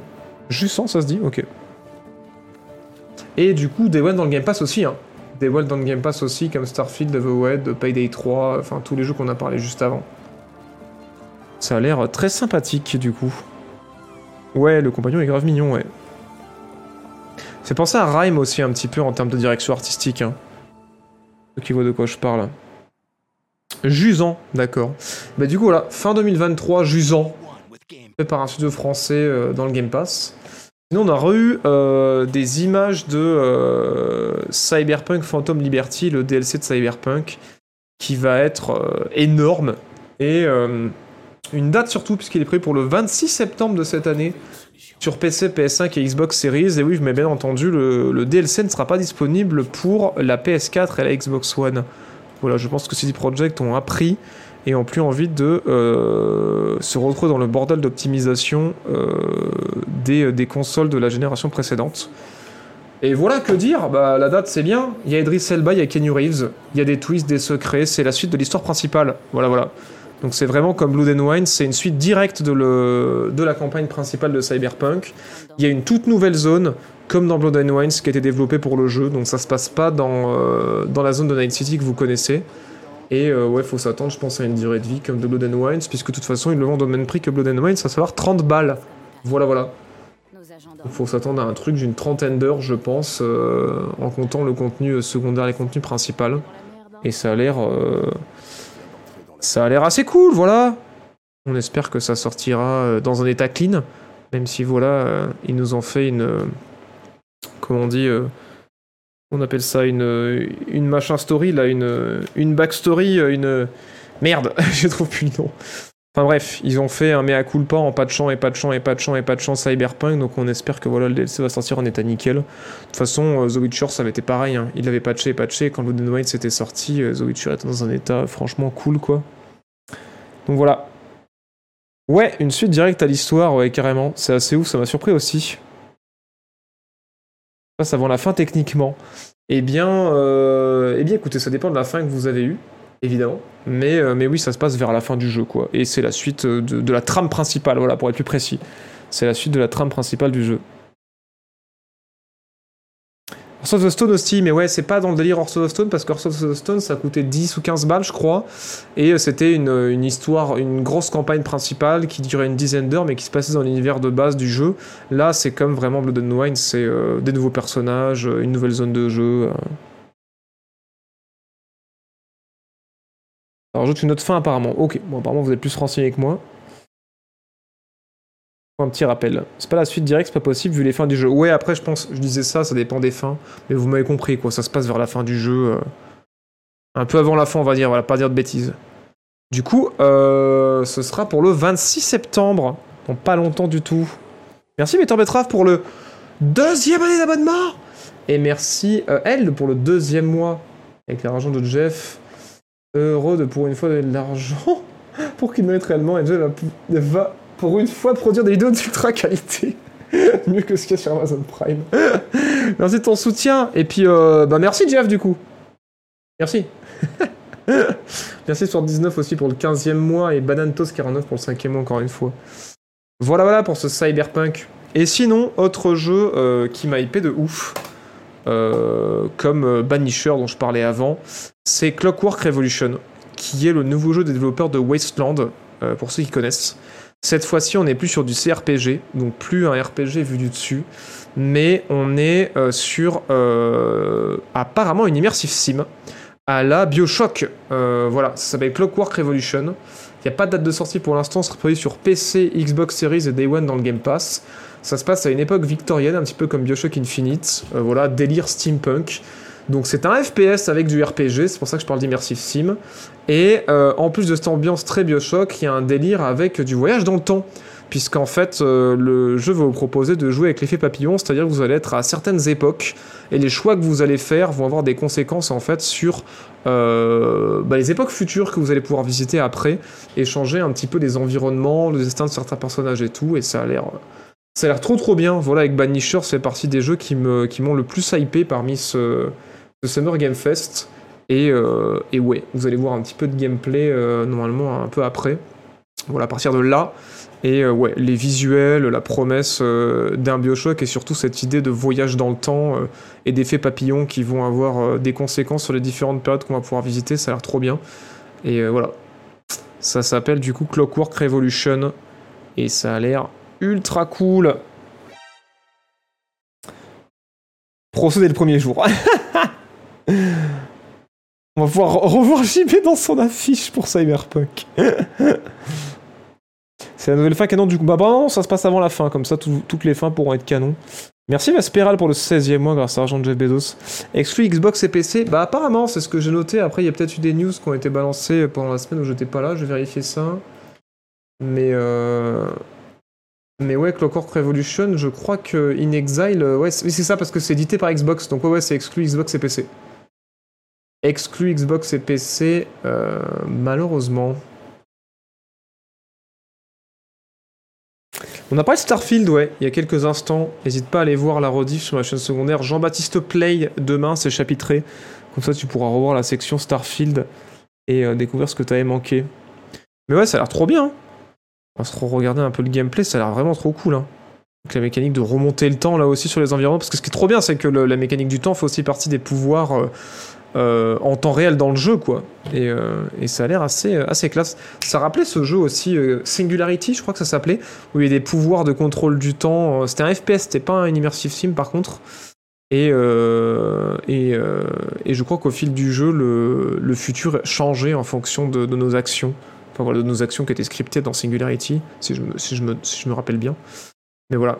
Clockwork Revolution par In Exile, donc les développeurs de Wasteland. C'est vrai ou pas que Microsoft va arrêter le développement de jeux vidéo Alors, je sais pas où ça, mais non, c'est de la merde. c'est absolument n'importe quoi. Des vibes à la Dishonored un peu, mais oui, mais après c'est une immersive sim, hein, donc forcément. Sinon, selon les devs, c'est un RPG. En fait, les, les immersive sims, c'est du RPG. Les immersive sims, en fait, c'est un mélange de RPG et de FPS. Voilà. Euh, avec bien sûr une volonté de rendre ça très immersif, par la vue à la première personne, avec des animations euh, très, euh, très immersives. Et, euh, voilà. Mais l'immersive sim, en fait, en soi, si tu prends vraiment le truc à proprement parler, c'est quand tu mixes. Enfin, le, le- cœur du genre immersive sim, c'est vraiment euh, quand tu mélanges le FPS et le RPG. Voilà, bien sûr, si en plus le jeu se veut immersif pour le joueur, en réduisant l'interface par exemple, en faisant des animations pour faire les transitions entre chaque phase de jeu, ça, ça augmente encore l'immersion, mais vraiment l'immersive sim de base, c'est vraiment du FPS et du RPG quoi. Voilà, voilà. Pense qu'il a pas compris, ABK menace de pas sortir ses jeux. Ah oui En fait, oui, euh, si tu as peut-être mal lu la news comme quoi Microsoft arrêterait de faire des jeux, non, non, c'est juste que si l'Angleterre refuse le rachat de Activision Blizzard par Microsoft, euh, bah peut-être qu'ils sortiront pas les jeux Activision Blizzard en Angleterre. Ou alors ils les feront euh, éditer par d'autres personnes pour les distribuer sur le territoire. Maintenant, ils vont pas arrêter de faire des jeux. Voilà, voilà. Sinon, ça c'était la conférence du coup Xbox, euh, de ce que j'en ai retenu. On est la conférence PC et j'ai retenu deux jeux. Et alors là, incroyable mais vrai, j'y ai pas cru, mais c'était réel. On a bien vu euh, Stormgate, on a bien vu Stormgate, qui est le nouveau jeu des développeurs de euh, StarCraft et Warcraft. Donc c'est pas Blizzard, parce qu'en fait, c'est beaucoup de ces anciens développeurs ont quitté le studio pour former Frost Giants, qui est un studio indépendant. Et en fait, Stormgate, c'est leur nouveau euh, RTS, qui est en fait une suite spirituelle à StarCraft et à, et à Warcraft. Et du coup, on en a vu des images en fait pendant la conférence du PC euh, Game Show. Et on a appris pas mal de trucs. Donc, notamment que oui, ça allait être, euh, ça a été reconfirmé, ça allait être un free-to-play, mais pas en pay-to-win. Il n'y aura pas de NFT et compagnie. Et ça allait être un jeu stratégie en temps réel qui allait mixer science-fiction et fantasy. Euh, voilà, on a vu la faction des humains futuristes en mode mecha et la faction des démons un petit peu dans ces images-là. On pourra jouer en 1 contre 1, on pourra jouer en 3 contre 3. il y aura une campagne solo qui pourra aussi se jouer en coopératif. Et les développeurs ont voulu faire un jeu qui est facile à prendre en main, avec une interface extrêmement claire et extrêmement simple, mais qui est longue à maîtriser euh, pour les pros et potentiellement euh, lancer une scène e-sport autour du jeu. Il y aura un éditeur de map et un support des modes, voilà, comme à l'époque de pour essayer de, reprendre un petit peu la vague de Warcraft 3 avec tous les modes, dont Dota, qui à la base était un mode de Warcraft 3, on le rappelle. Euh, voilà, donc grosse conscience un peu de l'héritage de Warcraft et du coup une volonté des développeurs de, de vouloir pousser la communauté dans, dans, dans ce sens-là, en leur donnant tout de suite des outils de modding et des outils de mapping. Euh, il y a aussi des, quelques idées euh, de MOBA dans le jeu, puisque ben, comme dans Warcraft, on retrouve un petit peu une jungle. Euh, où on peut aller farmer des mobs, mais il y a aussi cette mécanique de buisson, comme vous voyez là à l'écran, dans lesquels les adversaires vont pouvoir se planquer pour foutre des embuscades et compagnie. Et voilà, ça a l'air assez cool. le jeu a l'air assez lent aussi en termes de déplacement. Euh, ce qui à mon avis va permettre euh, bah, aux débutants de se ressentir un petit peu au début vu que les unités vont pas à 3000 à l'heure, mais à voir après si vraiment le jeu sera accessible ou pas. Et euh, de toute façon, on pourra tous tester puisque ce sera free to play. Voilà, encore une fois, hein. que ce soit la campagne solo qui sera jouable en coop ou le multijoueur, ce sera full gratos. Et moi, je vous avoue que j'ai pas mal hâte hein, pour ce Stormgate. Hein. J'espère vraiment surtout que la communauté va être au rendez-vous parce que il y aurait grave moyen d'avoir euh, des modes très cool, euh, des maps cool aussi, et puis euh, il y aurait bien besoin un petit peu d'un vent frais dans le, dans le monde du RTS en ce moment, parce que c'est un peu compliqué, quoi. Voilà, voilà. T'as vu Payday 3 Ouais, on en a parlé juste avant. Tu avais un petit peu tard, on en a parlé un peu avant. Wild West, une immersive sim, mais pas la vue FPS. Alors, Wild West, c'est les développeurs qui disent que c'est une immersive sim.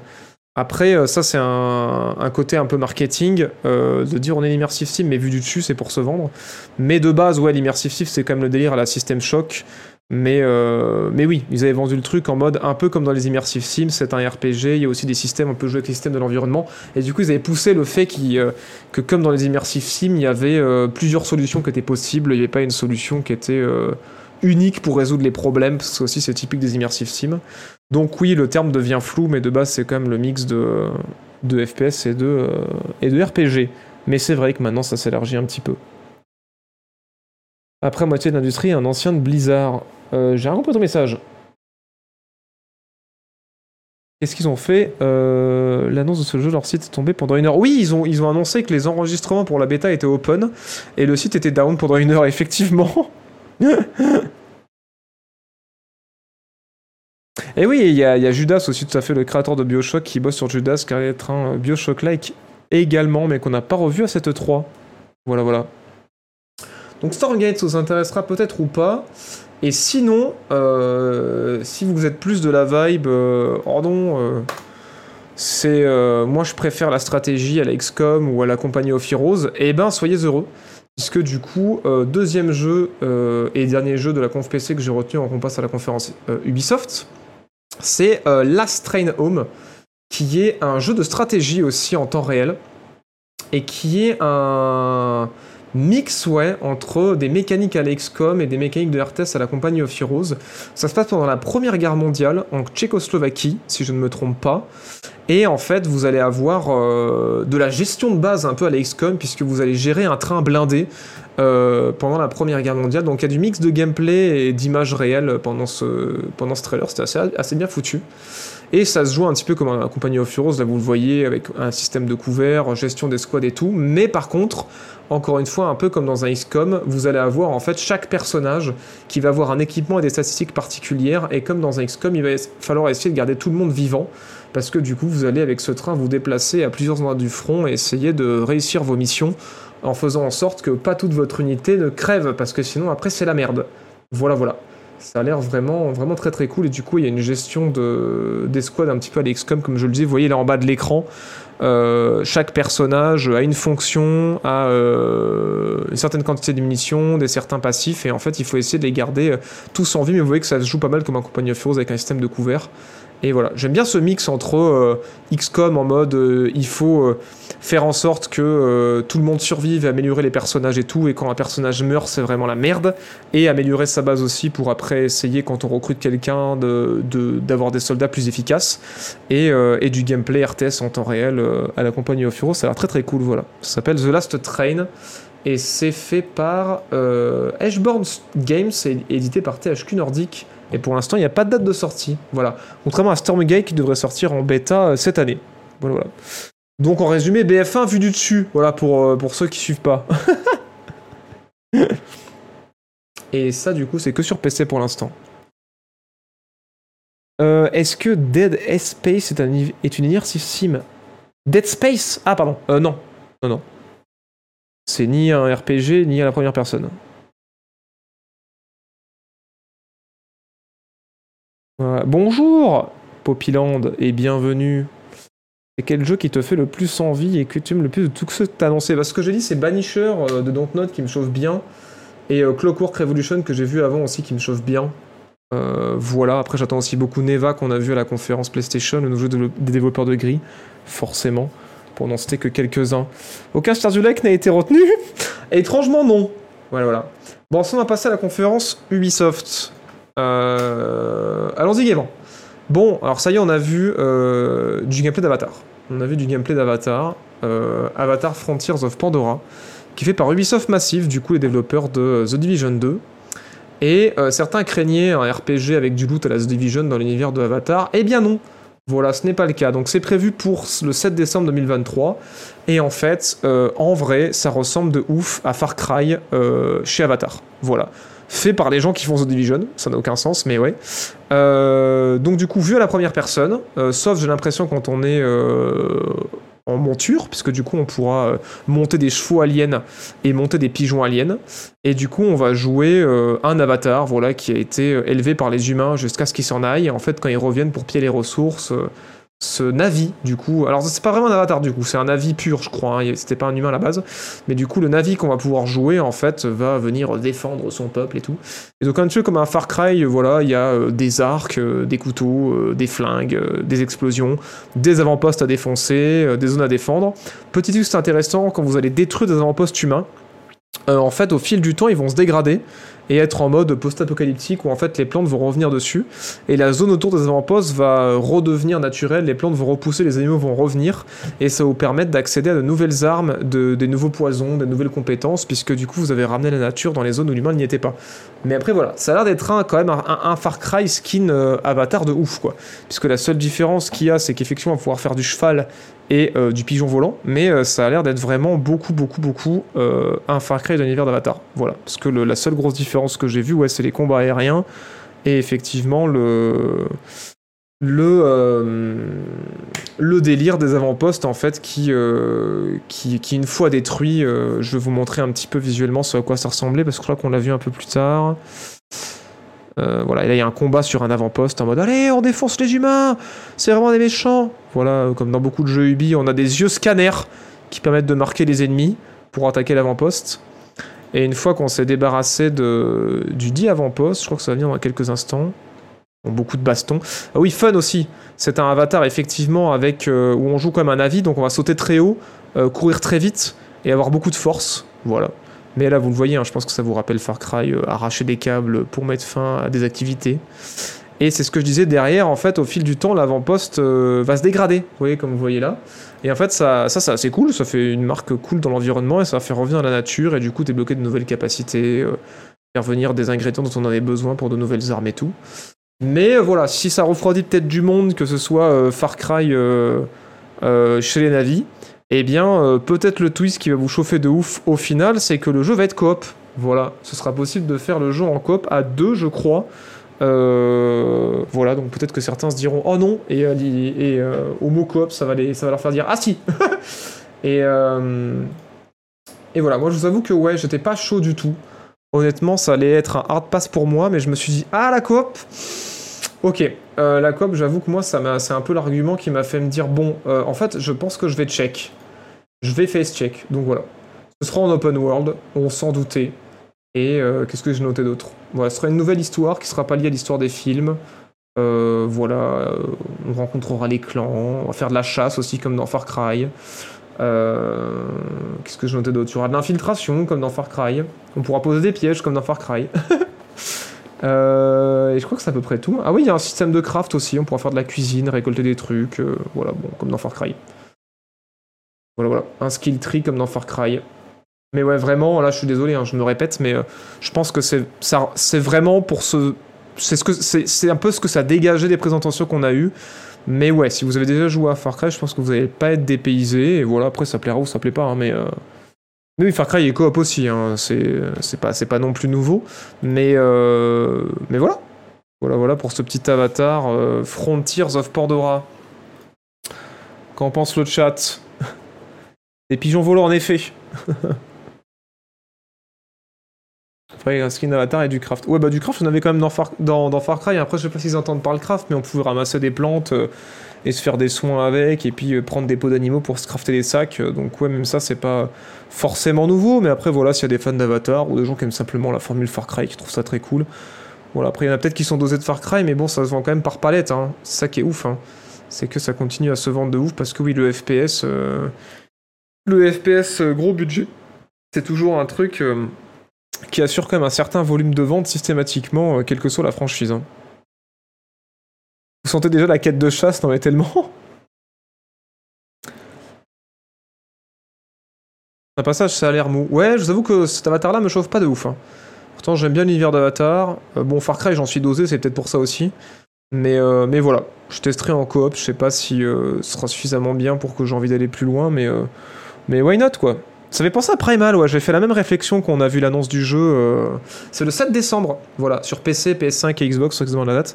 Mais ouais, quand on a vu l'annonce du jeu, j'ai fait la même remarque en mode putain, c'est- il y a des moments, ça ressemble de ouf à Primal. hein. C'est c'est assez dingos. Vivement le test fait par une IA. J'espère beaucoup de verticalité dans ce jeu. Ouais, c'est à souhaiter, hein. c'est vrai qu'il y a moyen avec le- les environnements, le fait qu'on puisse voler. euh, on verra. Et le fait que surtout on va sauter très très haut. Ça pourrait être cool. Ouais, non, mais clairement, euh, Far Cry est clairement une inspiration. Mais c'est ça qui est marrant, c'est que le Massive, le studio Division, n'est pas euh, connu pour Far Cry. C'est ça qui est rigolo. Après, c'est pas les seuls à avoir bossé sur le jeu, évidemment. hein. Il y a les développeurs de Far Cry qui, je pense, ont filé un coup de main aussi. Puisqu'on va en parler après, Massive, ils ont aussi bossé sur Star Wars Outlaws, dont on va parler dans quelques instants. Mais avant, nous devons parler de Assassin's Creed Mirage. Petite parenthèse, ils ont aussi annoncé Assassin's Creed Nexus VR, qui sera un Assassin's Creed euh, en VR. Nous, on va parler de Mirage, puisqu'on a une présentation de gameplay. Euh, déjà, je vais remercier Vesperal pour le 16e mois et Team Project pour le premier mois grâce à l'argent de Jeff Bezos. Donc, Assassin's Creed Mirage, pour ceux qui n'ont pas suivi, c'est le prochain Assassin's Creed, qui n'aurait pas dû en être un. Voilà, c'était censé être un DLC de Valhalla, euh, qui aurait dû être un Assassin's Creed, un petit Assassin's Creed, un petit DLC linéaire, euh, orienté infiltration. Sauf que ben, euh, le studio a eu un peu plus d'ambition, du coup, il voulait sortir un standalone pour une poignée d'euros. Et en fait, le prochain gros Assassin's Creed, qui est Assassin's Creed Infinity, qui va se passer à la fois au Japon et à la fois en Europe à l'époque euh, du brûlage de sorcières.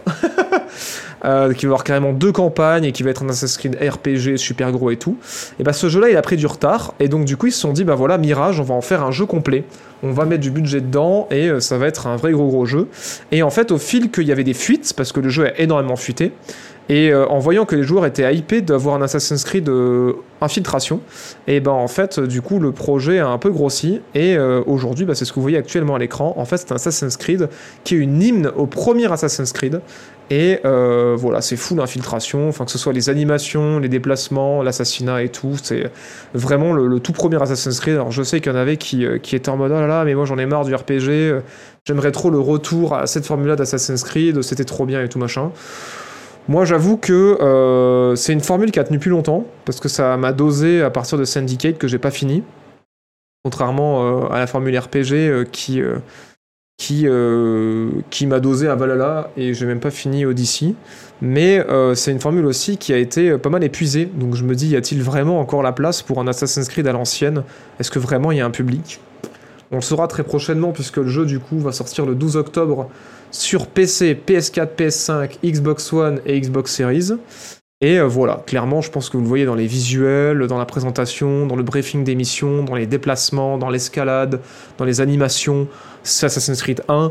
Et ils ont poussé le truc encore plus loin, puisqu'on a appris cette semaine qu'elle allait avoir un filtre, carrément, bleuté, qui va pouvoir euh, mettre le jeu dans les mêmes teintes euh, de couleurs que le premier Assassin's Creed.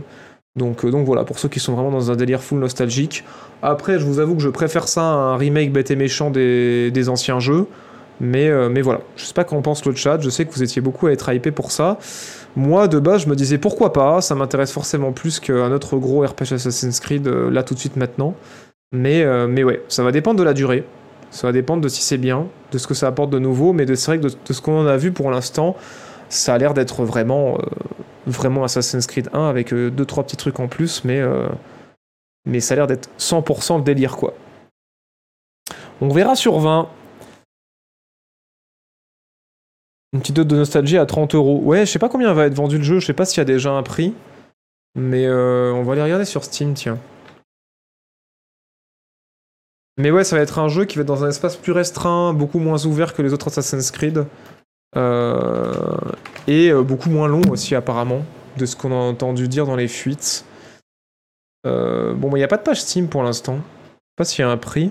50 balles. Et ben voilà, 50 euros. Alors vous le prenez tout de suite à 50 euros ou pas Qu'on dit dans le chat. Mais ouais, avec quelques petites nouveautés autres Assassin's Creed, à savoir le l'aigle qu'on n'avait pas euh, dans le premier pour scanner. Mais, mais voilà. Ça pourrait être bien en vrai. hein. Mais c'est vrai qu'à 50 balles, tu te dis, euh, putain, j'espère qu'il n'y a pas de remplissage, j'espère qu'il n'y a pas trop de copier-coller, j'espère que c'est quand même assez riche en termes de contenu. Donc on verra. Mais ouais, 50 euros déjà. euh. Mais à 30 euros, je le prenais pas. Mais putain, même gratuit, j'en veux pas. Vous êtes les pires, putain. Faut soutenir, c'est la France, c'est Ubisoft Bordeaux, putain. C'est français. Non, mais en vrai, ouais, je, comprends. Moi, j'avoue que je vais le tester. Hein, voilà, je vais pas faire genre, euh, oh, je m'en bats les couilles. J'avoue que je vais le tester parce que voilà, j'ai- j'aime beaucoup Assassin's Creed. Euh, voilà, je les ai tous. J'y joue à tous. Voilà, voilà, là, ça m'a gavé au bout de 5 heures. Syndicate, je suis allé loin quand même avant de m'arrêter. Mais, euh, mais du coup, ouais, je suis curieux de voir ce que ça va donner. Et euh, voilà, j'espère que ce sera bien. Sinon, bah tant pis, hein, je le finirai pas et puis on passera à autre chose. Mais, mais ouais, moi j'adore l'infiltration donc.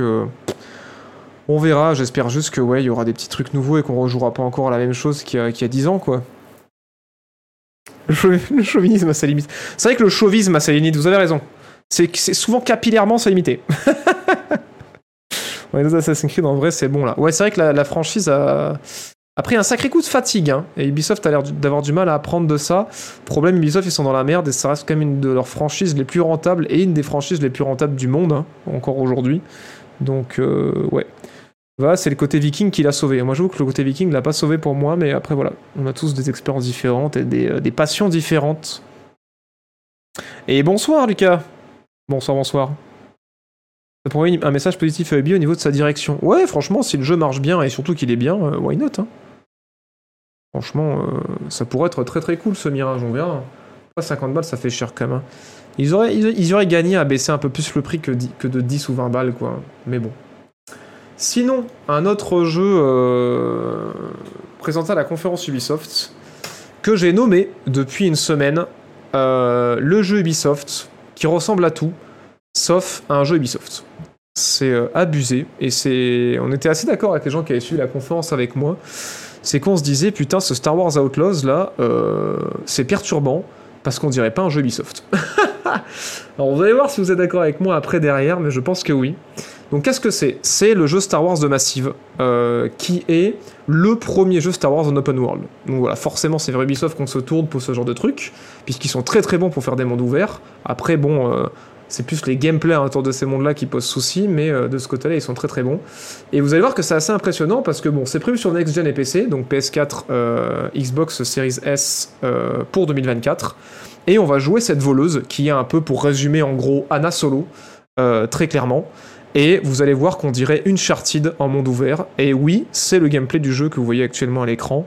Euh, c'est putain de beau, ça bouge super bien, euh, les animations sont, assez ouf. Ça a l'air euh, vraiment fun à jouer. J'ai pas mal d'infos à vous balancer sur ce jeu-là, mais clairement, vous allez voir tout au long de la présentation, c'est qu'il n'y a vraiment pas une vibe. C'est trop bizarre ce que je dis, mais il n'y a vraiment pas une vibe Ubisoft autour de ce jeu. Alors certains disaient ouais, mais de toute façon ça va être downgrade et tout, machin, euh, ça va pas ressembler à ça et tout. Je dirais prudence parce que Ubisoft ils ont pris un gros gros backlash par rapport au downgrade et ils ont pris très très mauvaise communication, dont le fait que des gens disent ça sont encore la preuve aujourd'hui, ça leur colle encore à la peau. Et depuis Rainbow Six euh, Siege, ils ont arrêté avec les downgrades parce qu'ils ont compris qu'en fait euh, ça leur foutait une image de ouf. Et depuis Siege, on n'a pas eu de, de downgrade significatif, donc je pense bien que c'est ce à quoi va ressembler le jeu en vrai, mais en dehors de visuel, c'est surtout intéressant de parler du gameplay. Comme je le disais, on va jouer cette voleuse euh, dans un gameplay un petit peu à l'Uncharted. Vous avez vu beaucoup de phases d'infiltration aussi euh, qui, ont été montrées, et là vous allez le voir, on va passer à des phases de shoot qui euh, sont très très cool. Encore une fois, je vais mettre un peu de son à la, à la Anna Solo. ça bouge bien, les décors ont l'air très cool, ça shoot dans tous les sens. Ça se passe entre l'épisode 5 et l'épisode 6 de Star Wars. Euh, Il y a une gestion aussi euh, des, euh, du niveau de chauffe de l'arme, du type de munition en fonction du type d'ennemi. Il y a du corps à corps, il y a un système de couvert comme je disais à l'Uncharted. J'apporte votre attention sur parce que tout se passe très vite. Mais en fait, on en voit beaucoup dans ce trailer-là. Euh, on, prend, on prend beaucoup beaucoup de dégâts. Euh, elle a que 3 barres de vie, elle a pris un coup de blaster, elle est à un tiers de CPV. Euh, ça va, elle va régénérer vite, mais ça voudrait dire que le jeu euh, pousserait potentiellement plus à l'infiltration qu'à y aller en mode gun blazing. Il y a le petit pet aussi que vous avez vu au début du jeu qui vous permet d'aller euh, activer des boutons, de faire distraction, de ramener des objets, et notamment euh, de ramener des flingues. C'est ce qu'elle est en train de faire actuellement. Euh, je sais pas si vous avez fait gaffe, mais elle a indiqué à son petit pet d'aller chercher un plus gros fusil, parce que c'est la merde. Et du coup, euh, le petit animal lui a ramené. Elle va pouvoir défourailler de manière un peu plus sévère. Donc ça c'est cool. Présentation cool, le son est cool, les visuels sont cool. La doubleuse aussi, l'actrice, a l'air assez douée. Je sais pas si ce sera bien écrit, mais en tout cas elle se donne à fond. C'est euh, assez stylé. Bon après bien sûr évidemment cette séquence-là a été vue et revue et repensée pour euh, montrer le maximum du jeu. Chose intéressante que vous allez voir dans quelques instants, euh, course-poursuite, donc monde ouvert, on nous annonçait plusieurs planètes, exploration des planètes en véhicule, comme vous voyez actuellement, des petites courses-poursuites fort sympathiques, un mode slow motion dans la Red Dead que vous allez voir dans deux secondes. Euh, je vais laisser le, gameplay un petit peu avancé pour vous laisser aussi digérer, digérer l'information parce que ça commence à faire beaucoup. Mais là voilà, slow motion dans la Red Dead, en mode on vise les ennemis, et après on lâche le bouton, et automatiquement ça shoot tout seul, et ça déboîte tout. Voilà. Euh, chose intéressante, c'est qu'il y a. hum, Donc, vous êtes une voleuse. Vous avez des relations avec les différents clans mafieux de l'univers de Star Wars. Et en fait, euh, vos choix dans l'histoire, parce que vous allez avoir des choix pendant l'histoire, ainsi que vos choix dans le gameplay, vont avoir des conséquences sur euh, comment euh, les groupes mafieux vous traitent. Parce que là, par exemple, elle a essayé de piquer quelque chose à un groupe mafieux. Bim, on met pause. Les Pikes. Et en fait, euh, elle s'est fait repérer. Et du coup, la réputation avec les Pikes a diminué. Donc en fait, il y a vraiment un système de relations avec les différents groupes mafieux de l'univers, ainsi qu'un système de relations avec l'Empire, qui fait qu'en fonction du type de relation que vous allez avoir, euh, les missions vont être plus ou moins compliquées en fonction de qui vous, euh, de qui vous allez avoir affaire. Donc ça, c'est un petit système assez cool, qui vient euh, se rajouter en plus de, de l'expérience, qui, à mon avis, va être quand même très narrative, un petit peu à la Uncharted, comme je le disais. Et je vais avancer un petit peu, on va avoir une séquence de cinématique dans, dans la cantina grand classique de Star Wars, où vous allez pouvoir voir la qualité aussi, je vais monter un peu le son, euh, des doublages et de la mise en scène, qui, encore une fois, on le redit, c'est ouf, What? comme la présentation était cool. Voilà, voilà. Je laisse un petit peu le son, un petit peu la séquence, et après je continue de vous donner des infos dessus parce que j'en ai pas mal. See you back at the ship. Voilà, donc petite séquence euh, de négociation après avoir euh, réussi la, mission. Donc euh, voilà, doublage est nickel, les éclairages sont très très cool. Ça a l'air euh, pour l'instant bien écrit, prudence, hein, parce qu'on a, a vu quoi 10 minutes de gameplay. On verra si vraiment c'est bien foutu. Ça va se passer en bordure extérieure, comme je le disais. Qu'est-ce que j'ai comme autre info Donc ça, je vous en ai parlé. Euh, slow motion, machin, machin. Donc ouais, là on va voir, on va voir dans cette séquence-là, comme je vous le disais, intéressant en fait, euh, un choix qui est amené au joueur. En mode, euh, voilà, il y a l'im- il y a l'impériale qui demande une part en fait de l'argent qu'elle a récupéré. Donc en mode, l'empire prend une taxe. Et, le joueur décide de dire non, euh, je vais pas euh, vous filer de taxes et de menacer du coup euh, l'impériale. Conséquence directe sur le gameplay du choix du joueur, puisque du coup c'était réponse A ou réponse B. Et le joueur a pris la réponse B. Bah, Qu'est-ce qui se passe? C'est que dès qu'on sort du bar, vous pouvez le voir, euh, notre tête est mise à prix sur tous les écrans. Et en fait, un petit peu dans un délire euh, à la GTA, on passe en euh, Wanted. Et, et du coup, en fait, il faut se tirer de la planète très très vite parce que du coup, on va commencer à être recherché par les chasseurs de primes et par l'Empire qui est en train de débarquer actuellement, comme vous pouvez le voir à l'écran, pour nous éclater le fion. On a son vaisseau. On a son propre vaisseau qui sera pas personnalisable euh, de ce qu'on que- a entendu. En tout cas, on n'a rien vu dans cette direction. Il y, a, un petit système de craft, puisque deux secondes avant, si vous n'avez pas cligné des yeux, allez passer devant une workbench. Donc euh, voilà, personnalisation potentiellement de l'équipement, du craft, je sais pas trop. Euh, et oui, séquence de pilotage, effectivement. On se demandait si ça allait être en mode. Est-ce que du coup ça nous téléporte d'une planète à l'autre, un petit peu comme dans Jedi Fallen Order et Jedi Survivor? Eh bien non, Euh, il y a vraiment du pilotage. Vous allez le voir dans quelques secondes. Je pense pas qu'on peut se poser partout. À mon avis, il faut se poser sur les plateformes d'atterrissage. Après, peut-être que je me trompe. À mon avis, l'exploration va peut-être plus se faire à moto. Mais, euh, mais voilà. Comme dans Starfield, euh, vous allez voir des combats spatiaux, parce que vu qu'on est recherché, il va y avoir l'Empire qui va nous attendre à l'extérieur de la planète. Euh, des combats euh, très casual. Par contre, Starfield ressemble beaucoup à No Man's Sky en termes de combats spatiaux casual. Là, vous allez voir que ça ressemble beaucoup à Star Wars Battlefront 1 et 2 de EA en termes de combats spatiaux. Mais genre vraiment beaucoup. Euh, vous allez voir dans deux secondes. En termes de maniabilité, et je, je vous, je vous invite à regarder en bas à droite de l'écran, exactement comme dans Battlefront. On a un bouton pour réparer le vaisseau, un bouton pour activer les tourelles automatiques et un bouton pour tirer des missiles. Ça a l'air euh, voilà, très très très proche euh, du gameplay casual de Star Wars Battlefront 1 et 2. Il y a, euh, bah, du coup, là on voit des épaves dans lesquelles on peut se planquer, dans lesquelles on peut faire des dogfights et essayer de fuir les adversaires. Peut-être qu'elles seront explorables, peut-être qu'on pourra trouver du loot à l'intérieur, j'en sais rien. Et, et après, on peut faire son petit saut en hyperespace pour. euh, essayer de calibrer son petit saut en hyperespace pour se tirer vers une autre planète et continuer l'exploration parce que du coup voilà ce sera des mondes ouverts sur les planètes mais il faudra passer par des phases spatiales pour aller d'un monde ouvert à un autre Euh, voilà la mise en scène a l'air cool et euh, qu'est-ce que je notais d'autre? Bah, Je crois que c'est à peu près tout. On peut même faire des barrel rolls, j'avais noté. Donc ça a l'air cool, voilà. Star Wars Outlaws qui a l'air très très cool. Et, euh, et le meilleur compliment qu'on peut faire à Ubisoft pour ces Star Wars Outlaws, c'est que pour l'instant, sans avoir eu le jeu en main, cette première présentation de gameplay, ben, elle ressemble à tout sauf à un jeu Ubisoft. Et ces derniers temps, euh, c'est peut-être le meilleur compliment qu'on peut leur faire. Donc voilà, assez cool Star Wars Outlaws. Si vous avez des questions, n'hésitez pas. De toute façon, je pense que j'ai à peu près euh, tout abordé sur toutes les infos que j'avais, mais assez riche quoi. Ça reste un, ça, ça part pas dans toutes les directions comme Starfield, je trouve. Ça reste un jeu voilà euh, avec une narration assez linéaire, même s'il y a quelques petits systèmes de choix qui ont un léger impact sur le gameplay et un système de réputation et de craft qui ont un léger impact sur le gameplay, mais ça a l'air de rester voilà une expérience principalement narrative en open world. Je pense un peu euh, voilà euh, à l'Assassin's Creed Splinter Cell, enfin ce qu'ils ont déjà fait par le passé. Et ça a l'air très cool. Hein. Moi franchement quand un jeu part pas dans tous les sens, euh, ça me chauffe grave. hein. Ça me chauffe grave. Donc ouais, curieux sur 20, je pense que ça résume bien le truc quoi. je précommande, bannissez-le, tout à fait. Mais ouais, c'est Star Wars Battlefront 2 à fond, clairement.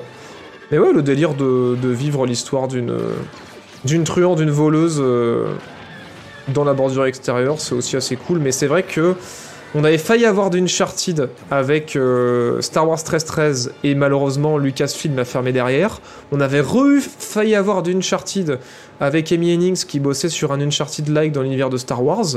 Et on a enfin d'Uncharted dans l'univers Star Wars. Bien sûr, je dis Uncharted, mais par là, je veux dire un TPS narratif. euh, c'est ça que je veux dire par là. Euh, mais chez Ubisoft, quoi. Et c'est vrai que c'est ouf. Maintenant que je vous ai montré ça, je vais vous remontrer des images de du jeu Star Wars de Amy Hennings qu'elle faisait chez EA. Et en vrai, euh, c'est assez dingo. Voilà, c'est- les peu d'images qu'on a vues. Comme il y a un peu cette ambiance aussi, quoi. Ce- Cette vue à la troisième personne. Alors, c'est tout ce qu'on en avait vu malheureusement, mais euh, il y a vraiment cette ambiance. euh, Épisode, ouais, 4, 5, 6, euh, avec un truand, quoi.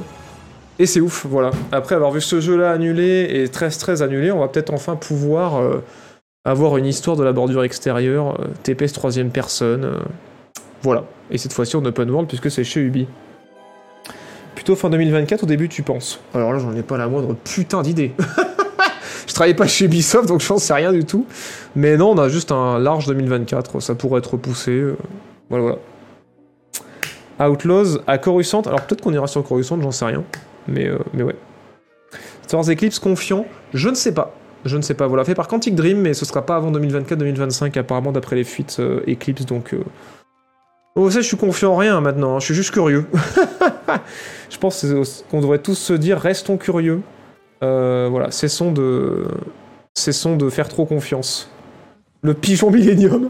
Mais ouais, ça, claque quand même. hein. La présentation est assez ouf. Après, bien sûr, c'est une présentation E3, c'est très scripté. On essaie de nous montrer le maximum de gameplay en 10 minutes. C'est très très bien foutu comme présentation. Mais après, il faudra voir si euh, le reste du jeu euh, sera aussi quali. Mais en tout cas, ouais, ça fait envie. hein. La présentation est réussie. hein. Après, on verra le reste du jeu, mais. euh, Merci Osman688 pour le quatrième mois. Merci beaucoup de ton soutien. Elle fait grave penser à Ripley dans le premier Alien avec sa coupe. C'est vrai, c'est vrai, c'est vrai qu'elle a, a un peu une, euh, un look Ripley, ouais. Carrément, et je pense que c'est pas par hasard.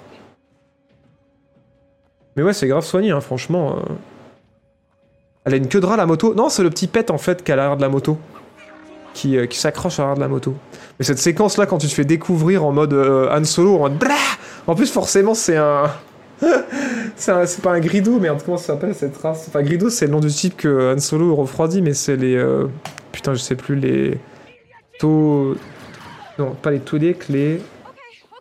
Ah, shit Euh, mais ouais, cette séquence est géniale. En plus, c'est trop drôle que ce soit un type de cette race-là qui se fait descendre de la même manière. un Rhodien, merci. Putain, je trouvais plus le nom. Un Rhodien. C'est malin. Non, franchement, sur cette présentation, ils ont été vraiment malins, massifs. hein. Donc voilà, on espère que le jeu sera aussi cool. Et puis ouais, euh, voir les Pikes aussi, ça fait plaisir. Donc voilà, on croise les doigts très fort pour, euh, pour Star Wars Outlaws. Merci pour le quatrième mois, Pyro, merci beaucoup. Bon, et du coup, après le Summer euh, Game Fest s'est clôturé sur la conférence Capcom, où on a pu voir euh, Kinutsugami Pass of the Goddess, qui, euh, qui a l'air très cool. En vrai, grosse surprise. Euh, ça n'avait pas fuité, ça n'avait pas été annoncé, et on n'en sait quasiment rien. Il n'y a pas de date de sortie, c'est prévu sur PC, PS5, euh, Xbox Series S, et c'est déjà prévu Day One dans le Game Pass. Et apparemment, euh, ils ont développé ce jeu euh, dans une vibe euh, Okami. Voilà, ils ont laissé beaucoup de liberté créative au studio et ça se voit. Vous allez voir que la direction artistique est ouf, le, le level design, enfin le, pas le level design, mais le, cara design des ennemis aussi est hyper original. Et alors tout ce qu'on en sait, c'est qu'il y a des samouraïs, euh, c'est joli, euh, il y a plein de couleurs, il y aura de l'exploration et de l'action. Et on nous a dit que ce serait un jeu d'action-stratégie. Et le peu qu'on a pu en voir, c'est qu'en fait, on va jouer cette espèce de samouraï qui sera accompagné par potentiellement des villageois pour protéger cette princesse, et qu'en fait, ces villageois seront des guerriers du coup qui nous accompagneront et qui pourront nous booster et combattre avec nous et qu'on pourra aussi buffer. Et du coup, ça a l'air d'être un, ouais, un jeu euh, à la troisième personne de combat, mais apparemment, ouais, on gère aussi euh, ben, des alliés, quoi. Euh, on voit un petit peu de gameplay un peu plus loin. Là, on les voit du coup ces personnages qui vont nous accompagner à l'écran. Et là, on voit du gameplay du coup. Et ça a l'air hyper original, hyper atypique. Mais alors, on a très très peu d'infos sur euh, comment ça va se jouer exactement que ce qu'on en a vu quoi. Vous allez voir, il y a un portail euh, des enfers qui s'ouvre. Et en fait, on dirait qu'il faut essayer de protéger la. Je dis la princesse, mais c'est peut-être une, prêtresse en fait plutôt. Pendant qu'elle essaie de fermer les portails. Et. Euh, gameplay peut-être à un moment donné voilà là on voit un petit peu de gameplay regardez-moi ça c'est super beau là les coups de sable qui ont l'air d'ouvrir des failles temporelles ça a l'air ultra cool et vous avez vu ouais il y a plein de petits personnages qui nous aident et qu'on dirait qu'on peut buff et qu'on a l'air de caster des trucs enfin voilà ils nous disent c'est de l'action tactique Capcom voilà pas de date et euh, un nom à coucher dehors Euh, Kunitsugami Pass of the Goddess et ça a l'air euh, très très cool quoi très très cool voilà apparemment c'est développé dans les lignées d'Okami. Alors je sais pas ce qu'ils veulent dire par là, mais moi j'ai entendu par là que ça allait être. ça allait être. Ils allaient laisser beaucoup de liberté euh, créative euh, au studio. Et incroyable mais vrai, alors là, euh, certains vont pas y croire, mais oui, oui, on a revu Pragmata. On a revu Pragmata, messieurs, dames, alors que ça faisait des plombes qu'on avait, qu'on l'avait pas revu. C'est cette espèce de. voilà, il y a, un truc qui a un peu un feeling Death Stranding, mais pas vraiment, où on joue un astronaute du futur euh, qui essaie de protéger cette gamine. Euh, c'est super beau. Euh, on en a vu très peu d'images jusque-là. On a vu pour la première fois un tout petit peu de gameplay, clignait pas trop des yeux. Et avec cette annonce-là, ils nous ont annoncé qu'en fait, ouais, ils visaient du coup euh, 2022 pour la sortie et qu'ils sont vraiment désolés et que c'est pas sorti en 2022, que ça sortira pas non plus en 2023, mais qu'ils savent pas quand est-ce que ça sortira. Et, et en termes de gameplay, c'est super de savoir comment ça va se jouer. Voilà. On s'est repassé euh, pendant la conférence plusieurs fois au ralenti la petite séquence que vous venez de voir et on en a vu mais genre rien du tout quoi. Genre je vais vous, je remettre les séquences mais effectivement euh, on va se les mettre au ralenti, ça va trop trop vite et euh, on voit pas du tout comment ça se joue quoi. Donc on sait évident qu'on va être accompagné par la gamine tout au long du jeu et euh, je sais pas, peut-être que ça va être un gameplay à la euh, je sais pas, peut-être Devil May Cry, parce que ça a l'air de bouger assez vite, mais on voit jamais le personnage attaquer. On le voit surtout esquiver avec ses, euh, ses réacteurs. Il y a l'air d'avoir des boss aussi, mais vraiment euh, très peu d'infos sur le gameplay. Ça se joue à la troisième personne, c'est sûr. Et euh, la gamine a l'air d'avoir des pouvoirs, mais est-ce que elle a des pouvoirs ou est-ce qu'en fait c'est une IA, c'est pas une vraie petite fille? Beaucoup trop d'infos, beaucoup trop de questions, aucune réponse. Mais voilà. On a l'air des. La seule info qu'on a, c'est qu'apparemment ça se passera en partie sur la Lune. Voilà. Donc euh, pour ce pragmata. On dirait Eternal, on dirait plein de trucs. Hein. on dirait plein plein de trucs. On même pas le genre de jeu que c'est, mais ouais, mais c'est ouf. hein. Moi non plus. Je comprends pas trop. euh, On verra quand on en verra plus. hein. Ça se peut, c'est un Souls-like. Et ça va être un gameplay à la The Surge, j'en sais rien. Mais ouais, ils sont pragmatiques. C'est un robot, la fille, elle a pas besoin de combi. Ah, c'est pas faux. Belle, euh, belle déduction du fait que elle, elle, elle a pas de casque. Peut-être que ouais, c'est une machine en fait, tout à fait. Mais ouais, visuellement c'est plaisant. Voilà, on verra, on verra quand on en saura plus. Et enfin, on l'avait vu euh, à la cérémonie du, euh, du Summer Game Fest, mais nous le remontrera à la conférence Capcom. Ça s'est conclu sur évidemment la première présentation de gameplay de Dragon's Dogma 2. Voilà le, euh, le The Witcher de Capcom. On va pas faire genre euh, qu'on va le présenter autrement. Je vais mettre une vitesse normale, on va se mettre une belle qualité de vidéo. Et ça a l'air trop bien. Ça a l'air trop bien. Donc voilà, apparemment, euh, c'est le même en mieux. c'est le même en mieux. Donc vous, vous allez voir qu'il y a une grosse ambiance The Witcher Skyrim qui est complètement assumée dans le, dans le trailer. Donc c'est un jeu uniquement solo malheureusement, pas de coop. C'est de l'action RPG. Euh, voilà, comme dans tous les grands RPG, on façonne son expérience par ses choix. Il y a un système de compagnons, donc on va pouvoir trouver des personnages euh, qui vont nous accompagner durant l'aventure et qu'on pourra améliorer. Mais par contre, il y a une, petite vibe euh, multijoueur puisqu'on pourra emprunter ou prêter ses compagnons à d'autres joueurs pour euh, qu'ils s'en servent dans leur partie. Bon là, gros clin d'œil à Skyrim avec ce début de trailer là et la, charrue. Et vous allez voir après, gros clin d'œil à The Witcher puisqu'il y a un personnage, on dirait le portrait craché de Yennefer, c'est assez ouf. Et, euh, et apparemment, on nous a dit que les compagnons seront des IA tellement poussés qu'on aura l'impression de jouer avec des vrais joueurs. Voilà, voilà. Mais ça a l'air trop bien. Ça a l'air euh, très très cool. hein. Vous allez voir qu'on voit un peu de gameplay. Moi, ça me fait grave envie. Et encore une fois, euh, je suis pas forcément le public. euh, bonjour Yennefer des, des RPG de fantasy. Je préfère en général les RPG de SF. Mais, mais ouais, ça a l'air assez cool. Et oui, pareil, la race aussi des, des hommes chats. Gros clin d'œil à Skyrim aussi, carrément. Donc ouais, un Bert Tarkovlek en immersive sim Qu'est-ce que c'est que ce, ce name drop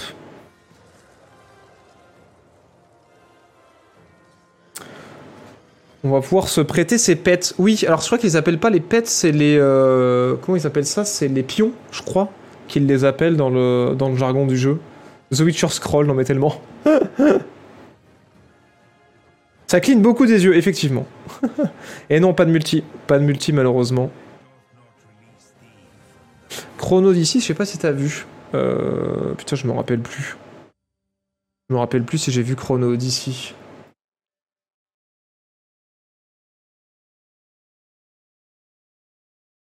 Ah non, j'ai pas vu, je crois pas. Ou alors il y a peut-être longtemps, je me rappelle pas. Ah, c'est un MMO Bah, du coup, moi je m'intéresse peu au MMO. Bon, dans le cadre dans cette émission, je me tiens au courant, mais moi j'y joue plus, j'ai plus le temps. Mais euh... Mais moi j'irai checker. J'irai checker.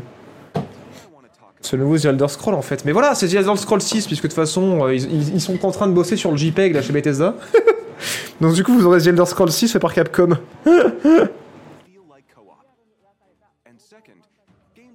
Désormais, les créateurs de jeux vidéo euh, font des progrès concernant les sorts, je les trouve plus élaborés et originales. Et bah très bien Très bien, JPV, notre expert en sorts dans le chat. et voilà pour cette conférence du Summer Game Fest, pour ce grand résumé. Merci Cargazantic pour le 62e mois, et merci Mister Lucky 27 pour le premier mois, et merci Pyro2696 pour le quatrième mois. Merci beaucoup de votre soutien. Bon, sur ces belles paroles, bim Passons au générique de cette émission extraordinaire. Car c'est la fin Non Eh oui, c'est la fin. C'est la fin, mais vous inquiétez pas, on se retrouve tous les mercredis à 18h pour débrief l'actualité euh, jeux vidéo de la semaine.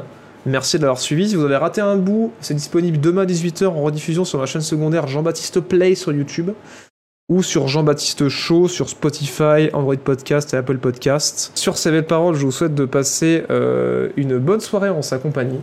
Et sinon, vous le savez, je vous donne rendez-vous au prochain show.